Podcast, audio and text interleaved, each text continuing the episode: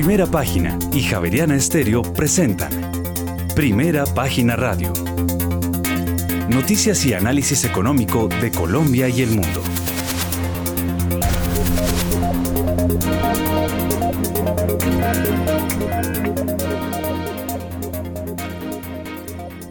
Muy buenos días, son las 6 de la mañana y dos minutos. Bienvenidos a una nueva emisión de Primera Página Radio. En este inicio de semana, el lunes 28 de noviembre del año 2022, tendremos todas las noticias y el análisis económico de Bogotá, Colombia y el mundo hasta pasadas las 8 de la mañana. Bajo la dirección de Héctor Mario Rodríguez y Héctor Hernández, en esta emisión presentamos. Como se esperaba, la Junta del Banco de la República reiteró la meta de inflación de mediano plazo de 3% y para 2023 se espera que esta variable se sitúe en alrededor del 7%. Además, el gerente general del Banco de la República lamenta la decisión del Consejo de Estado de anular el nombramiento de Alberto Carrasquilla, pero reconoce que el fallo debe ser acatado y le da la despedida al exministro de Hacienda. Por su parte, el presidente de Bancolombia no ve riesgo de solvencia para el sistema financiero, anticipa un 2023 de crecimiento nulo de la cartera en términos reales. Además, en octubre de este año, el indicador de confianza del consumidor del DANE eh, eh, disminuyó 1,8 puntos frente a septiembre del mismo año a 33,2 puntos. Y el 32 de los contratos suspendidos de hidrocarburos ya reportaron hallazgos. El Ministerio de Minas y Energía se reunirá con empresas para la reactivación. Tendremos estas y otras noticias hoy en primera página Radio 6 de la mañana y 3 minutos. Héctor Mario Rodríguez, muy buenos días.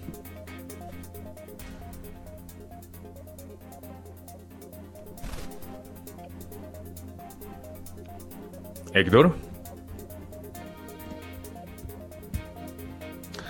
Muy bien, ya vamos a restablecer la comunicación, 6 de la mañana y 3 minutos. Entre tanto, aprovechamos y le damos una mirada al panorama internacional porque la población de China se enfrenta a la policía en varias ciudades, entre ellas Pekín y Shanghái, en las últimas horas, ya que el descontento general con la política cero COVID alcanzó su punto álgido tras un incendio mortal en el oeste de China la semana pasada. Hay que señalar que mientras, mientras tanto aumenta la preocupación de los inversores sobre las implicaciones del crecimiento eh, para la seguridad segunda economía del mundo. Según Associated Press y Financial Times, las protestas suponen el mayor desafío a la autoridad del Partido Comunista Chino desde las protestas en la plaza de Tiananmen en 1989, con los manifestantes coreando la salida del presidente Xi Jinping y del Partido Comunista del país. También se nota la presión en el mercado de materias primas con el WTI y el Brent cediendo posiciones, ya que China es el principal importador y las protestas del país están avivando las preocupaciones sobre la demanda. Hay mucho desconcierto ante las revueltas con una política que está arruinando la clase media del país. El principal problema es que los inversores no saben cómo pueden afectar las mismas a los mercados al desconocer cuál va a ser la respuesta de las autoridades chinas. Las bolsas ceden ante la presión que podrían generar en el corto plazo sobre la demanda y las cadenas de producción. Veremos si las protestas se traducen en un levantamiento más rápido de las restricciones o por el contrario generan más problemas. En este contexto, el dólar se aprecia ligeramente, 1,03 dólares por euro, y la TIR del, del T-Bond continúa cayendo menos 4 puntos básicos hasta el 3,64%, lo que se suma a los menos 15 puntos básicos de la semana pasada. Como el dinero es miedoso, y hasta que se aclare esta situación, se espera que los inversores adopten una actitud prudente, lo que conllevará la reducción de posiciones en los activos de, de mayor riesgo y probablemente una apuesta por los de corte más defensivo. La divisa nacional, el yuan, también ofrecía hoy un rendimiento negativo, ya que la tasa onshore negociada en los mercados nacionales caía 0,65% frente al dólar en comparación con la última hora del viernes, mientras que la offshore, operada en mercados internacionales como Hong Kong, bajaba 0,24% a esa misma hora. La indignación en las redes sociales por la muerte de 10 habitantes tras un incendio de un edificio aparentemente confinado en la ciudad de Urumqi, en el noreste, se materializó en vigilias y protestas en numerosas eh, partes del país, entre ellas ciudades importantes a nivel político y económico como Pekín y Shanghái. Héctor Mario. Mil gracias, don Juan Sebastián. Pues sí, eh, este último aparte de nuestro informe de apertura es el que resume el, eh, resume el origen de todo este asunto. Un incendio en un bloque de apartamentos en Xinjiang, en el extremo occidental del país, mató a 10 habitantes, hirió a 9 y el estallido de las protestas está impulsado era porque los bomberos no podían llegar por las restricciones eh, para atender la emergencia. Entonces, eh, eh, varias universidades desde el sábado, la madrugada del domingo, estallaron en protestas. Hay ciudades principales, Shanghái, Pekín, otras ciudades bastante complicadas. Y aunque acabo de ver un informe de un analista desde Shanghái eh, diciendo que no eran protestas antigubernamentales, lo que se ve en varios, en varios medios de comunicación, como reportamos, es que se pide la renuncia de Xi Jinping, retírate del Partido Comunista, esos son los gritos entre los pobladores, y la cosa está muy complicada porque eh, además del impacto que ha venido, han venido teniendo las restricciones y las nuevas apariciones de casos de COVID, eh, el asunto eh, de estas protestas, como decíamos, no se veía desde la plaza de Tiananmen. Y hay que recordar que el final de el encuentro del famoso Partido Comunista reciente terminó con un vicepresidente sacado a empellones, ¿no? Entonces, la cosa no está fácil. Yo creo que esto se va a agrandar el asunto muy complicado y esto hace temblar a todos los mercados. El asunto en estos momentos es rojo. Aquí no se ve sino rojo. Standard Poor's 0.83% en rojo en la preapertura, el Dow 0.57% también en rojo en la, en la preapertura, Nasdaq 0.97% cae y hasta el Russell, que es el que a veces suelta su verdecito, punto 76. Todos los mercados europeos en rojo intenso. El petróleo cae más del 3%. Como vamos a ver en instantes, el dólar también cae y todos los mercados eh, asiáticos en rojo. Es decir, la cosa muy complicada en estos instantes y el asunto puede ir a mayores si el, bueno, aunque las protestas y, y los medios de comunicación en China no reflejan en este momento lo que está sucediendo. Seis y nueve minutos de la mañana tenemos ya nuestro primer invitado especial en la jornada, Andrés Moreno Jaramillo, asesor financiero certificado por el autorregulador, vigilado por la superfinanciera economista de la Universidad del Rosario, máster en bancas, mercados financieros, gestión patrimonial. Andrés, como siempre, bienvenido a Primera Página Radio. Muchas gracias, Héctor, a todo el equipo de Primera Página, a todos los oyentes y analistas invitados.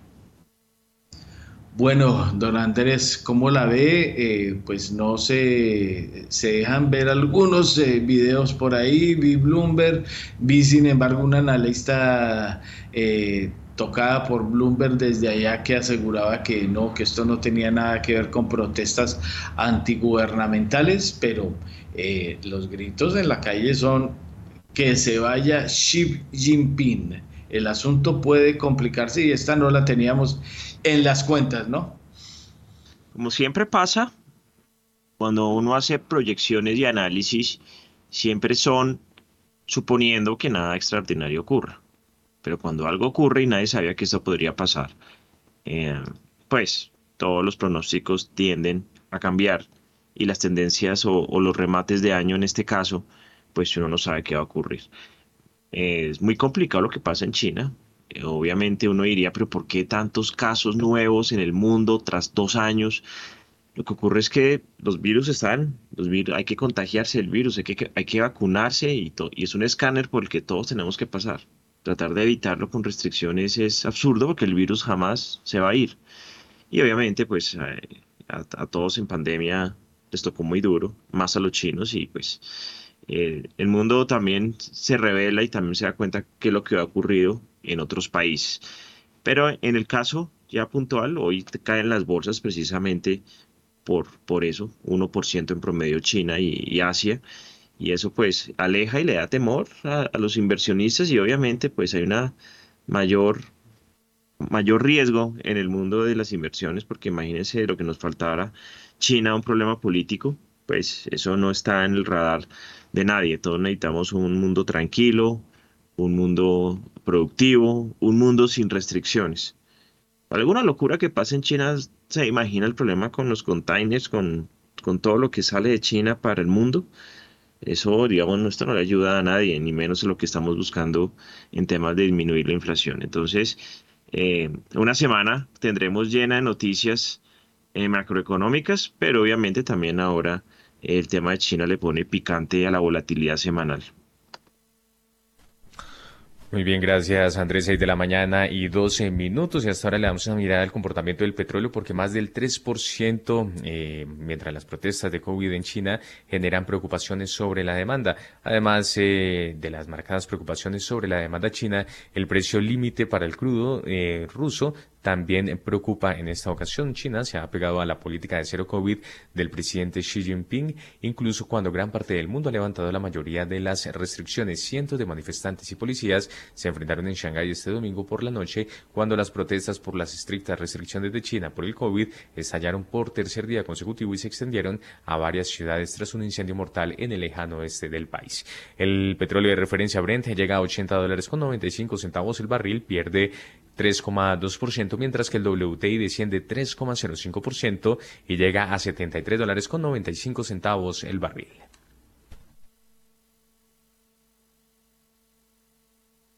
Así es, vemos la cosa bastante complicada en estos momentos. Eh, tenemos ya en línea a nuestro analista eh, petrolero, don Julio César Herrera. Julio César, 6 y 13 minutos desde eh, Bogotá, desde Texas, ¿desde qué lugar del mundo anda? Muy buenos días, Héctor. Buenos días a la mesa de trabajo, los analistas y los apreciados oyentes por aquí desde Houston, Texas. Sí, señor. Bueno, ¿y cómo está el clip? Ya, yo veo lugares donde ya por ahí hay blanquitos en las esquinas o todavía como está bajito, la cosa está eh, medio caliente. Medio caliente aún, eh, sorprendente para un final de noviembre que está más cálido de lo que hubiera uno esperado en toda la parte pues media y sur de los Estados Unidos, que a propósito está influyendo en los mercados también porque la demanda eh, no estaba factorizando algo así, estaba factorizando un clima más frío. Sí, señor. Así es, sí, porque lo que habíamos contado era de que iba a haber un frío sin precedentes y que nos atuviéramos al asunto y pues, bueno, pues eh, tampoco hay que cantar victoria porque todavía faltan un mesecito largo. Bueno, don Julio César, ¿cómo la ve? Eh, se venía hablando lo del COVID, las restricciones y estas cosas, pero ya el asunto de que la gente salga a las calles y en China la cosa es mucho más complicada. Pues Héctor, eh, Mario, eh, el hecho de tener un Brent 20 eh, dólares por debajo de algunos modelos hace 3, 4 meses decían que deberíamos estar saliendo el año a 100 dólares, pues es, es una caída libre muy grande. No hemos estado aquí desde el 2021.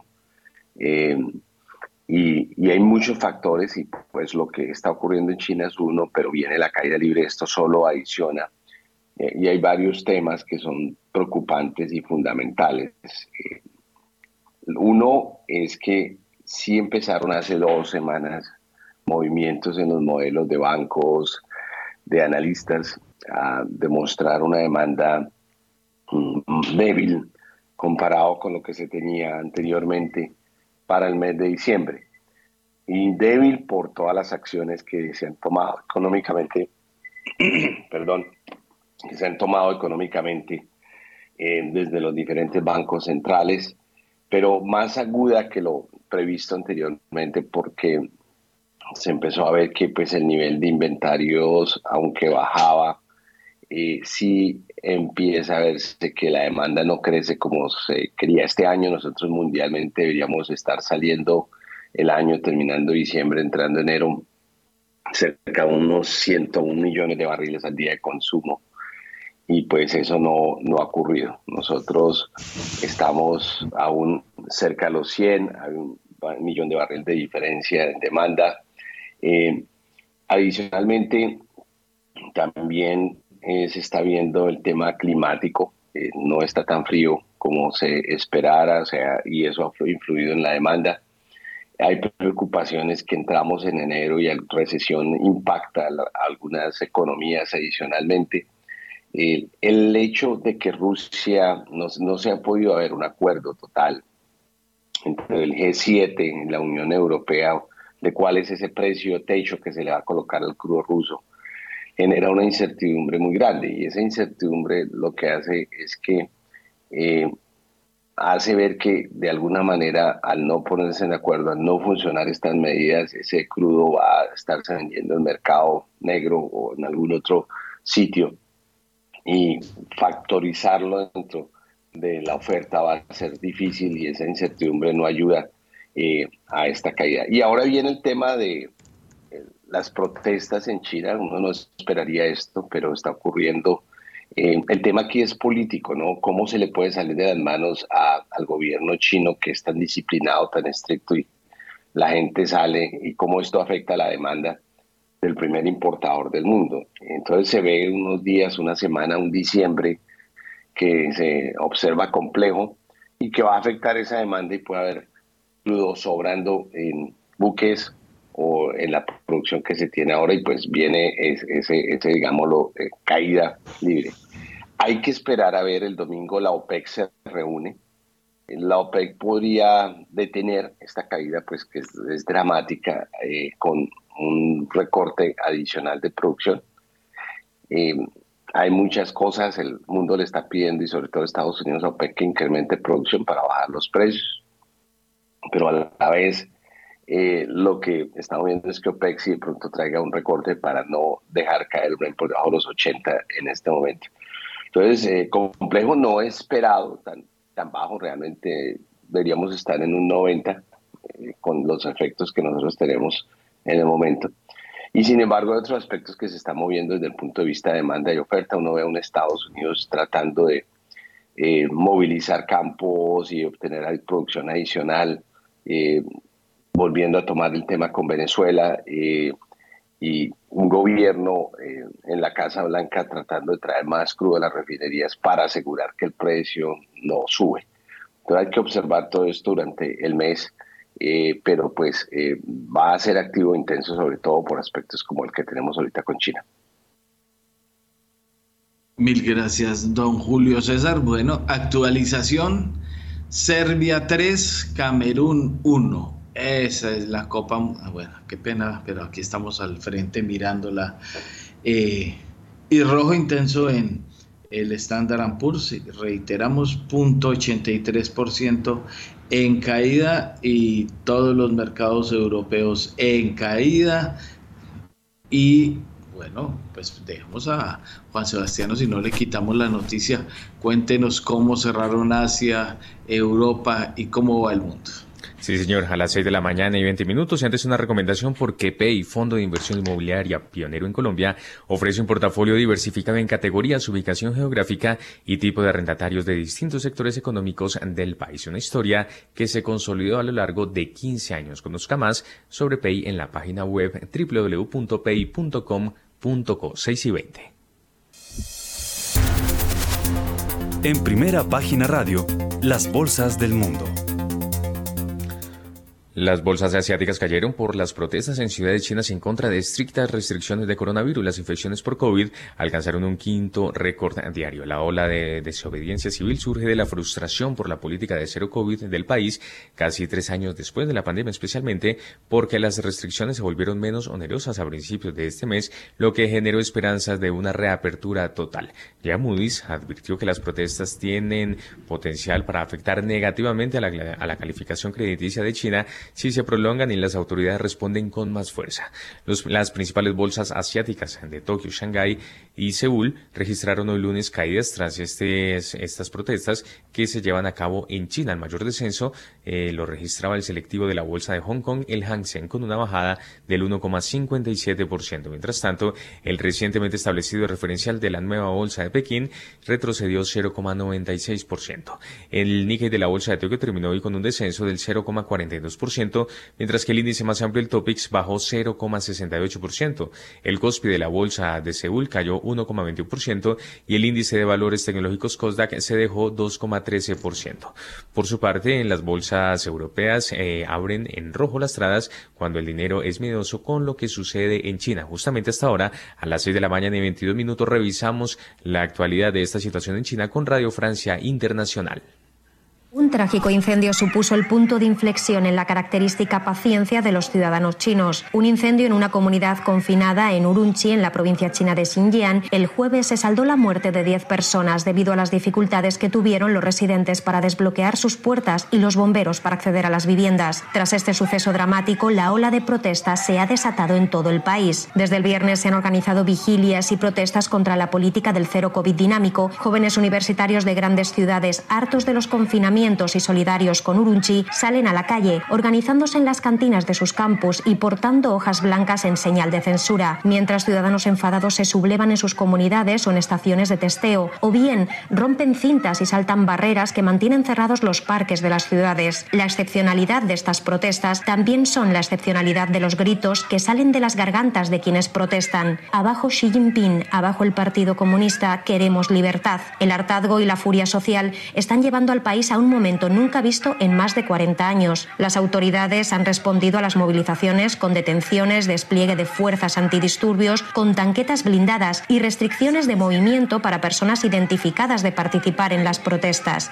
Además, los censuradores chinos han bloqueado toda noticia o vídeo que muestre las protestas. La obediencia y la paciencia de la ciudadanía china se está agotando. Nerea Hernández desde Pekín para Radio Francia Internacional. Muy bien, 6 de la mañana y 23 minutos. Gracias por esta información. Es que los inversores escucharán un discurso de la presidenta del Banco Central Europeo, Christine Lagarde, en el Parlamento Europeo más tarde este lunes, antes de la publicación de los datos de inflación de la zona euro durante noviembre. El próximo miércoles, la inflación se disparó al 10,6% en octubre en la zona euro, más eh, de cinco veces el objetivo del 2% del Banco Central Europeo. El IBEX 35 de Madrid pierde 0,78%. El índice DAX de Alemania cotiza 0,62% a la baja. El CAC 40 de París desciende 0,55%, mientras que el FTSE 100 de Londres bajaba 0,7%. Finalmente, la bolsa de Milán se deja 0,76%, 6 y 24. Las bolsas latinoamericanas en primera página radio. En una jornada corta para la Bolsa de Valores de Nueva York, los mercados registraron operaciones mixtas el pasado viernes, mientras los inversionistas continúan evaluando la perspectiva de un ajuste menos agresivo por parte de la Reserva Federal, así como las ventas por el Black Friday y los casos de COVID en China. Dos de los tres principales índices de Wall Street encerraron a la baja. El industrial Dow Jones subió 0,45%, mientras que el Nasdaq 100 bajó 0,52% y el Standard Poor's 500 se dio por su parte 0,03%. El índice Standard Poor's Merval de la Bolsa de Comercio de Buenos Aires cerró con una subida del 1,7%. El índice Ibovespa de la Bolsa de Valores de Sao Paulo perdió 0,54%. El índice de precios y cotizaciones de la Bolsa Mexicana de Valores bajó 0,60%. El índice MSCI Colcap de la Bolsa de Valores de Colombia retrocedió 0,13%, mientras que el índice IPSA de la Bolsa de Santiago de Chile perdió 0,46% y finalmente el índice general de la Bolsa de Valores de Lima bajó 0,11%, 6 y 25. En primera página radio, las claves de la jornada. Las expectativas de que la Fed pueda reducir pronto el ritmo de sus agresivas subidas de tipos de interés se vieron impulsadas por las minutas de la semana pasada de la reunión de noviembre del Banco Central. El informe de empleo de Estados Unidos del viernes para noviembre dará pondrá mejor a prueba esas expectativas. Los economistas esperan que a la economía de Estados Unidos haya agregado 200.000 nuevos empleos en lo que sería el aumento más pequeño desde diciembre de 2020. También se espera que el informe de empleo muestre que el crecimiento los ingresos promedio por ahora se está moderando. Además, el presidente de la Fed, Jerome Powell, discutirá las perspectivas económicas durante una aparición de la institución Brookings este miércoles. Mientras tanto, el presidente de la Fed de San Luis, James Bullard, y el presidente de la Fed de Nueva York, John Williams, deben presentarse este lunes. El calendario económico también presenta el PMI manufacturero ISM y la medida de inflación favorita de la Fed, el índice de precios subyacente que se publicará el próximo jueves. A medida que Wall Street reabre después de las vacaciones de acción de gracias, los inversores se centrarán en cómo les está yendo a los minoristas durante el periodo de compras navideñas, así como en los próximos pasos de la Reserva Federal. Además, hay que decir que se dará a conocer en Europa el tema de la, y mejor, el dato de la inflación, porque el IPC de la eurozona, hay que decir, alcanzó el 10,6% en octubre, más de cinco veces el objetivo del 2% del Banco Central Europeo, que además elevó los tipos de interés en 75 puntos básicos hasta el 1,5% en su reunión de octubre. Las actas de la reunión de este mes del Banco Central de la semana pasada mostraron que si bien los responsables de la formulación de políticas han insistido en que las tasas deben aumentar aún más para ayudar a reducir la inflación, no pueden ponerse de acuerdo por completo sobre su destino o ritmo final. Finalmente, en China, mm, que lidia con un número récord, como ya lo decíamos, de infecciones por COVID, las esperanzas de una reapertura de la segunda economía más grande del mundo en el primer trimestre de 2023 se ha atenuado. Los datos del PMI del miércoles se observarán de cerca ya que las restricciones generalizadas continúan deprimiendo la actividad económica. Hay que decir que China dijo este viernes que reduciría la cantidad de efectivo que los bancos deben mantener como reservas por segunda vez este año, liberando liquidez para apuntalar una economía tan valiente. Mil gracias, don Juan Sebastián. Bueno, gol anulado a Camerún en esos momentos, una jugada, pero fuera de lugar. Pequeño detalle. Don Juan Sebastián, gracias por este resumen. Ahí vemos el panorama general. Eh, Andrés Moreno, ¿cómo la está viendo? ¿Usted eh, en qué rango está de apuestas? Pues porque Hemos visto el famoso debate de las últimas semanas, que sí, que llegó el mensaje, que el mensaje dice que van a atenuar las subidas, que de pronto sí, todo se va a decidir en diciembre, ¿no? Entonces nos toca esa esperita. Ah, no, sí valieron el gol, lo acaban de valer, 3-2 eh, había el árbitro dicho que fuera de lugar, el VAR dijo lo contrario y 3-2 va en este momento Serbia. Andrés Moreno, ¿en qué apuesta va usted? ¿En qué lugar va usted esperando eh, lo que pase con la Fed? Y si, bueno, incluso hoy Bullard habla eh, y Powell habla a mitad de semana, entonces la Fed vuelve otra vez a la agenda clave. Bueno, es interesante que acabamos de venir de una semana muy quieta, entre comillas, con festivo, con acción de gracias, y ahora vienen las decisiones finales. Nosotros en dos semanas, el martes 13 para ser más exacto, nos enfrentamos al dato de inflación de Estados Unidos. Y el miércoles 14, la Fed decide subir de tasas, pero va a tener un dato muy reciente de inflación prácticamente que a la fecha, el dato de noviembre. O sea, va a mover tasas en diciembre viendo ese, este, el día anterior este, este dato de noviembre y con algunos pocos datos de diciembre. Y para seguir, el 15 y el 16 también subirán tasas de interés el Banco de Inglaterra, el Banco Central Europeo y aquí en Colombia también el 16 el Banco de la República subirá tasas. Entonces, las, los pronósticos van a depender puntualmente de ese dato que vamos a tener el martes 13. Porque pues si sale un dato muy por encima, la Fed va a seguir subiendo otra vez eh, por lo menos 0.75. Por lo menos. Ahora, eh, ya hay bastantes señales de que ya las subidas previas han impactado la inflación. Y hay que entender que en diciembre si sube tasa la Fed eso se va a reflejar es el otro año, pero allá en abril o en mayo. El mecanismo no, no, es inmediato en la inflación. De hecho, lo que estamos viendo ahorita es lo, de lo que subieron tasas ya hace cuatro o cinco meses, y así pasa en el mundo. Entonces, ante un posible escenario de recesión, de calentamiento, lo que está ocurriendo en China, todas esas variables empiezan a mirar, bueno, eh, ya seguimos atacando así tan fuertemente que ha sido contundente o ya es un momento de ir cayendo, de ir disminuyendo las tasas. Yo le he puesto más a un punto 50 eh, hasta el momento. Pero si el martes 13 sale la inflación otra vez en el cielo volada por encima de las expectativas, pues van a tener que seguir subiendo. ¿sí? Y Colombia también seguirá subiendo, por eso se va primero Estados Unidos y todos los bancos detrás. Entonces, eh, viene un diciembre crítico, crítico en tema de tasas de interés si la inflación no cede. Ahorita tendremos datos de la inflación en Europa. Para los movimientos de, de, diciembre de tasas que son ya en dos semanas, pues vamos a, a ver cómo, cómo llega el mundo. Colombia también ya tendrá decisión o, revisión de inflación para noviembre. Eh, en fin, eh, ojalá la inflación se controle y los bancos no sigan subiendo tasas. Esta volatilidad que vemos en los mercados es por eso. Es por la subida de tasas donde los portafolios van de aquí para allá, las monedas, los commodities, las acciones, todo está trastornado precisamente por esa mega inflación que ha hecho que las tasas tengan que subirse. Entonces, eh, yo creería que ya es indicadores importantes, los hemos visto y analizado, que ya están más o menos controlado el tema de la inflación, más o menos controlado digo que, que, no es que ya esté bajando, sino que por lo menos ya está por debajo de las expectativas cuando sale. Eh, para mí sí va a caer fuertemente por la acomodación de la demanda, de la oferta. Para el otro año nos vamos a olvidar de la inflación, habrán otros problemas, pero esto de China también cambia los panoramas, todo lo, todo lo cambia, no solamente es un tema puramente inflacionario, sino también cómo no le daño el crecimiento económico. Mi apuesta es punto 50.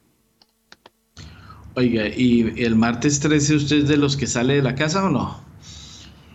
Martes 13, día de mala suerte, no es que sea uno así, pero a veces ocurre, no, yo sí salgo, sí salgo a trabajar normal, pero sí es un día, va a ser un día impresionante, eh, anticipando toda esa semana a ser tenaz. Bueno, como usted dice, puramente, oiga, el Camerún, oiga, póngale cuidado a ese señor, Vincent Aboubaka, Aboubaka, el que hizo el segundo gol de Cucharita y acaba de hacer la jugada para poner el tercer gol, empata Camerún 3-3. La cosa empezó a mejorar y póngale cuidado cómo llevan el balón los señores de Camerún. Estos son diferentes. Para ese equipo Sudaca, bueno, pero de los que corren, ¿no? Porque es que son distinticos. Este es 3-3 en este momento Camerún-Serbia. 6 y 33 minutos, bueno, estoy muy metido en fútbol. Vamos entonces a el petróleo. Julio César, dos temas. 4 de diciembre, reunión de la OPEP.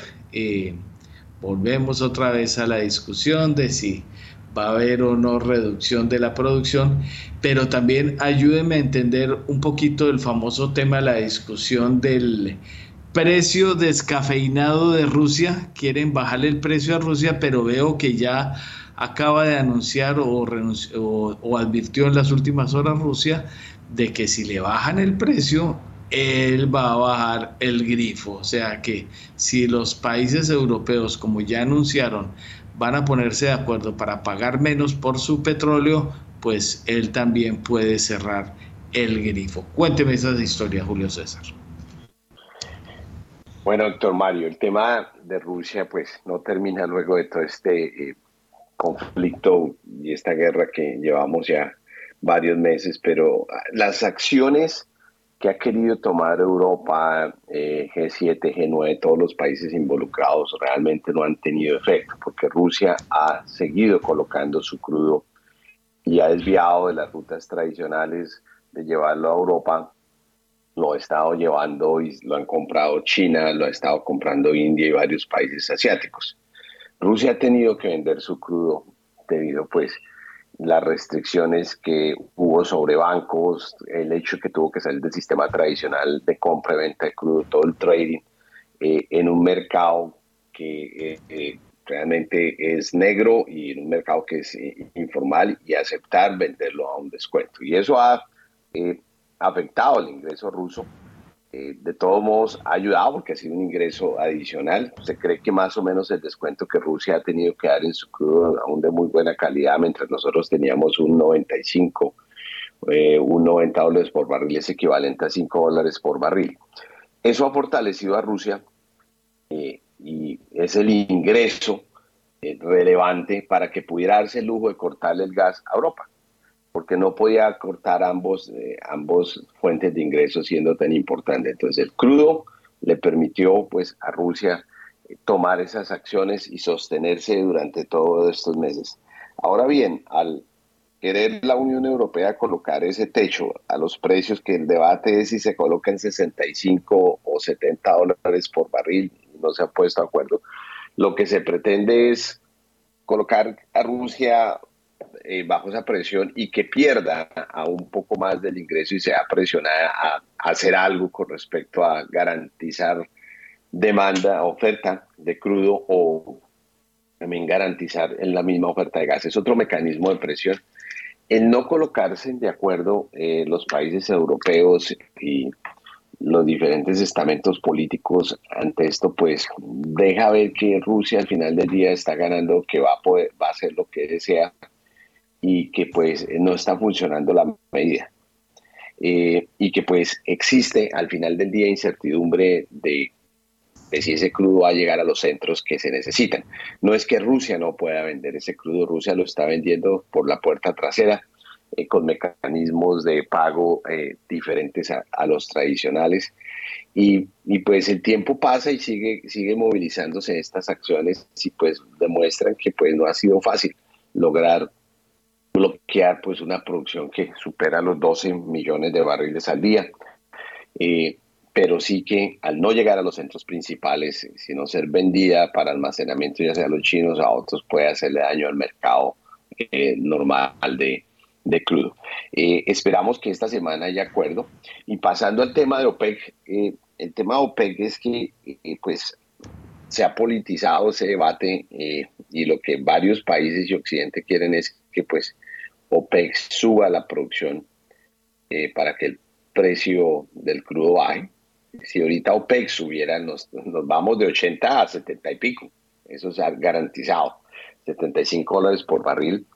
Eh, pero hay un balance que OPEC tiene que hacer para Arabia Saudita, eh, que es uno de los países principales, y es si realmente Arabia Saudita está dispuesta a perder esa, esa parte de ese ingreso fiscal eh, lo otro es que no hay que olvidar que Rusia es parte de OPEC, no, la, no el grupo central, pero el grupo eh, de 21 países de OPEC. Y ahí juega Rusia también una doble carta de que si recibe por un lado eh, el techo de 65 a 70 porque se la impone la Unión Europea, más adicionalmente OPEC va a reducir producción, pues tiene un doble golpe de Rusia y ahí es donde no creemos que eso va a ocurrir el, lobby y el apoyo que el mundo árabe le está dando a Rusia, pues eh, ha sido eh, indirectamente eh, un soporte muy grande y no han dejado pues que Rusia entre y pudiera colocar producción más arriba a OPEC, pues Rusia también tendría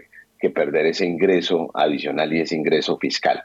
de ahí que es una ecuación compleja y de formalizarse este techo sobre los precios para Rusia, impuesto por la Unión Europea, pues eh, creemos que OPEC no va a entrar a recortar eh, este diciembre 4 que tiene que tomar esa acción. Pero esas dos acciones van unidas desde el punto de vista geopolítico, eh, porque es un jugador muy importante Rusia y aunque Occidente no estamos de acuerdo y quisiéramos tener una política eh, petrolera diferente, el mundo árabe y muchos de los miembros de OPEC eh, apoyan a Rusia desde el punto de vista político. Mil gracias, don Julio César. Bueno, aquí, aquí viendo el sombrerito. Aquí está el segundo de Camerún. Ahí como les decimos, Serbia 3, Camerún 3 en estos momentos. Bueno, en Don Andrés Moreno Jaramillo. Bueno, voy a plantearle tema antes de que entremos en los demás temas eh, eh, pesados de la economía colombiana y pues como venimos diciendo, un año de OPA, un año caliente, una salida eh, como se preveía y como lo habíamos dicho, que no iban a aceptar desde el grupo empresarial antioqueño la OPA de Nutresa. Y mm, vemos que la cosa ha pasado de castaño a oscuro.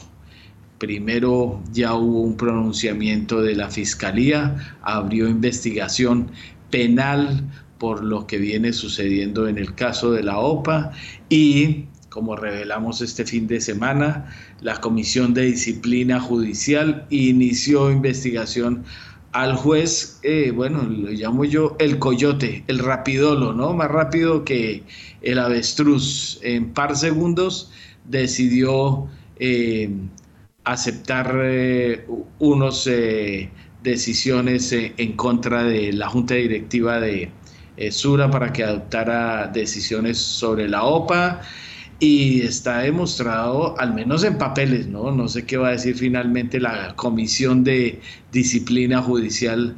Eh, esta vez le toca a la de Antioquia decidir sobre el juez quinto de oralidad.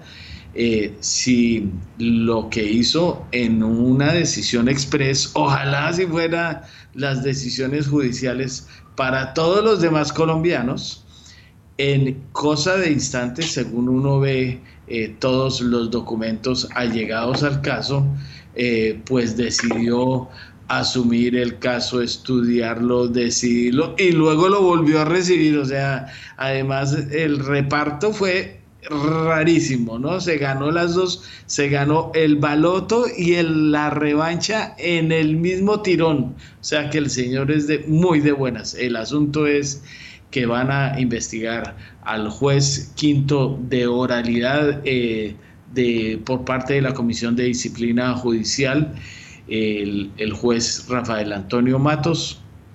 Y como dijimos, esto iba a terminar donde está terminando, en problema de estrados judiciales, en tires y aflojes, y como suele suceder en Colombia, hay una decisión judicial y a los cinco minutos sale una diciendo totalmente lo contrario. Y de aquí todavía nos falta mucho camino, quizá años. Hay que recordar solo el caso de Corfi Colombiana y los famosos CDTs. Duró 30 años, ¿no?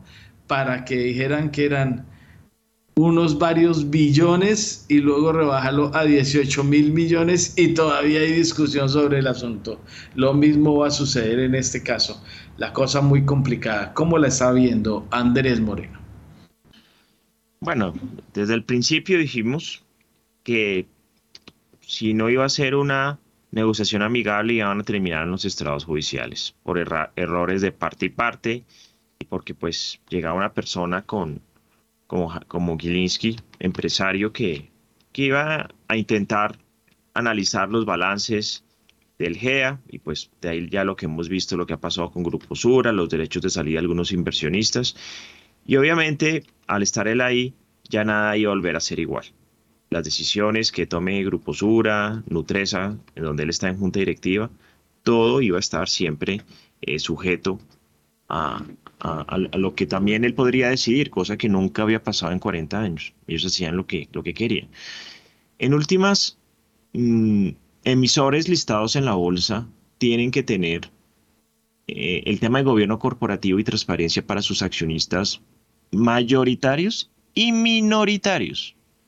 Y en general no se había logrado que las acciones tuvieran una buena valoración en la bolsa, no habían buenos dividendos para los inversionistas. Y esta es una oportunidad que han tenido las holdings o los grupos como Grupo Sur y Grupo Argos de poder empezar a hacer algo que les conviene a ellos, deshacer el, enroque. Ellos son los primeros beneficiados eh, de eso, en eso que se metieron. Y lo segundo es poder valorar y, ayudarle a esos miles de accionistas minoritarios. No estamos hablando solamente de los ordinarios, sino también de los preferenciales. En, en esta puja lo que nos hemos dado cuenta es que el accionista minoritario no interesa, no importa, no se le tiene en cuenta. Acá lo que hay es un control de poder político y, y no querer, digamos, ceder, que eso uno puede decir, yo no quiero vender mi casa, yo no quiero vender mi carro, yo no quiero vender mi empresa, póngame lo que me pongan. Uno tiene derecho a eso, cualquier persona tiene derecho a eso. Pero cuando uno tiene un deber con los accionistas, eh, no es querer. Es que uno no puede decidir no querer. Uno tiene que decirle, oiga, esto le conviene a la compañía, esto le conviene a los socios, esto hace crecer a la empresa independientemente de las razones políticas de control y, regionales. Eh, lo del tema del juez que obviamente pues eh, iba, a tener que haber una decisión de venta en la OPA y sale el juez a decir que no, que no vendan. Entonces, Express, pues ahí no ya se da cuenta que ya le están metiendo en mano la justicia. Y yo sí lamento mucho que un negocio bursátil, un negocio económico, un negocio que, le ha dado protagonismo a la bolsa, termine con abogados. Eh, en vez de terminar haciendo negocios, en vez de terminar haciendo acuerdos, en vez de pensar en la empresa. Todo esto no le sirve ni a los accionistas, ni al mercado, ni a la empresa. Favorece a los pocos que siempre han tenido el control y que son los que realmente se han lucrado de toda esta operación, que son los que están bloqueando que los negocios salgan. Eso es lo que está ocurriendo. Y obviamente es, es muy lamentable. No han habido argumentos claros, si ellos se paran y dicen, no, vendemos, no importa el precio, no importa lo que nos propongan, no importa quién sea, pues no, no lo pueden hacer así porque tienen un deber con los accionistas. lo que querían hacer es coger y sus propias empresas. Así nadie en la bolsa los va a, a, molestar y adicionalmente pues no van, a, no van a haber accionistas minoritarios. Pero si uno se inscribe en un mercado público es precisamente para que este tipo de cosas puedan pasar y son favorables a la compañía. Yo no sé, el grupo Wilinski puede tener amigos y enemigos, pero no puede ser que nada de lo que él propone funcione, nada que porque es que, que, porque no es paisa, que porque eh, viene de Cali, que porque no es 80 de los grupos bogotanos cogiéndose empresas paisas, eh, que porque no es claro el dinero de los árabes, que porque nos demandó con Bancolombia hace 20 años, que porque las garantías, que, ¿Y qué más da? ¿Qué tiene que ver eso cuando es un negocio que le sirve a la compañía? Grupo Sur iba a recibir 12 billones de pesos, Argos iba a recibir 3 billones de pesos. ¿Qué más da? Todo este tipo y esos fondos extranjeros llegan a crecer las empresas, llegan a generar otro tipo de sinergias a nivel mundial, otro tipo de capital. No es sacar a las compañías, nadie le va a meter 10 o 15 billones de pesos a unas empresas para que se disminuyan, al contrario, para subirlas más de lo que el propio ingenio colombiano lo ha logrado. Y pues somos un mercado pequeño, apenas 64 emisores en la bolsa, la mayoría de compañías concentradas en unos pocos grupos familiares y pues nosotros lo que necesitamos es que haya un mercado abierto. Nosotros lo que necesitamos es que venga inversión extranjera, que hayan más empresas, que sean más grandes de las que tenemos. Y no, la decisión es no, no, no, y todo termina yéndose a abogados por el capricho de, unos pocos mayoritarios. Realmente yo sí lamento mucho que esto haya terminado así. Yo tuve la esperanza que con esta última OPA ese precio eh, se lograra algún acuerdo, eh, pero en general yo creo que las, condiciones ya están dadas. Y pues hay, que entender, yo sí le recomiendo a los inversionistas, hombre, inviertan en compañías que los vayan a tener en cuenta. El minoritario es muy importante, es la base de la liquidez, de la formación de precios que tenemos en nuestro mercado. Si usted está en una empresa que no lo van a tener nunca en cuenta y les va a importar un pepino, que su acción suba o baje, o que haya negocios y lo van a pasar por encima por el control de unos pocos, pues realmente hay que tomar decisiones de inversión. Muy bien, gracias Andrés. 6 de la mañana y 49 minutos. Hasta ahora actualizamos comportamiento del petróleo porque el Brent llega a 81 dólares con 80, mejor, 80 dólares con 98 centavos. El barril desciende 3,17% y el WTI mantiene esta tendencia, pierde 3,08% y se cotiza en 73 dólares con 93 centavos el barril. Y hasta ahora a las 6 y 49 nos conectamos de inmediato con Daniel Tamara porque recordemos que el viernes hubo reunión de la Junta del Banco de la República sin decisión ¿Cuáles fueron los detalles, Daniel Tamara? Como se esperaba, la Junta Directiva del Banco de la República reiteró la meta de inflación de mediano plazo de 3% y para 2023 se espera que esta variable se sitúe en alrededor de 7%. De acuerdo con un comunicado divulgado por la Junta del emisor, las acciones de política monetaria están encaminadas a conducir la inflación a la meta del 3%, velando por la sostenibilidad de la actividad económica. La determinación del horizonte de convergencia hacia la meta tiene en consideración el dilema entre una reducción más rápida de la inflación y los costos de corto plazo en términos de producto y el empleo que ello podría conllevar.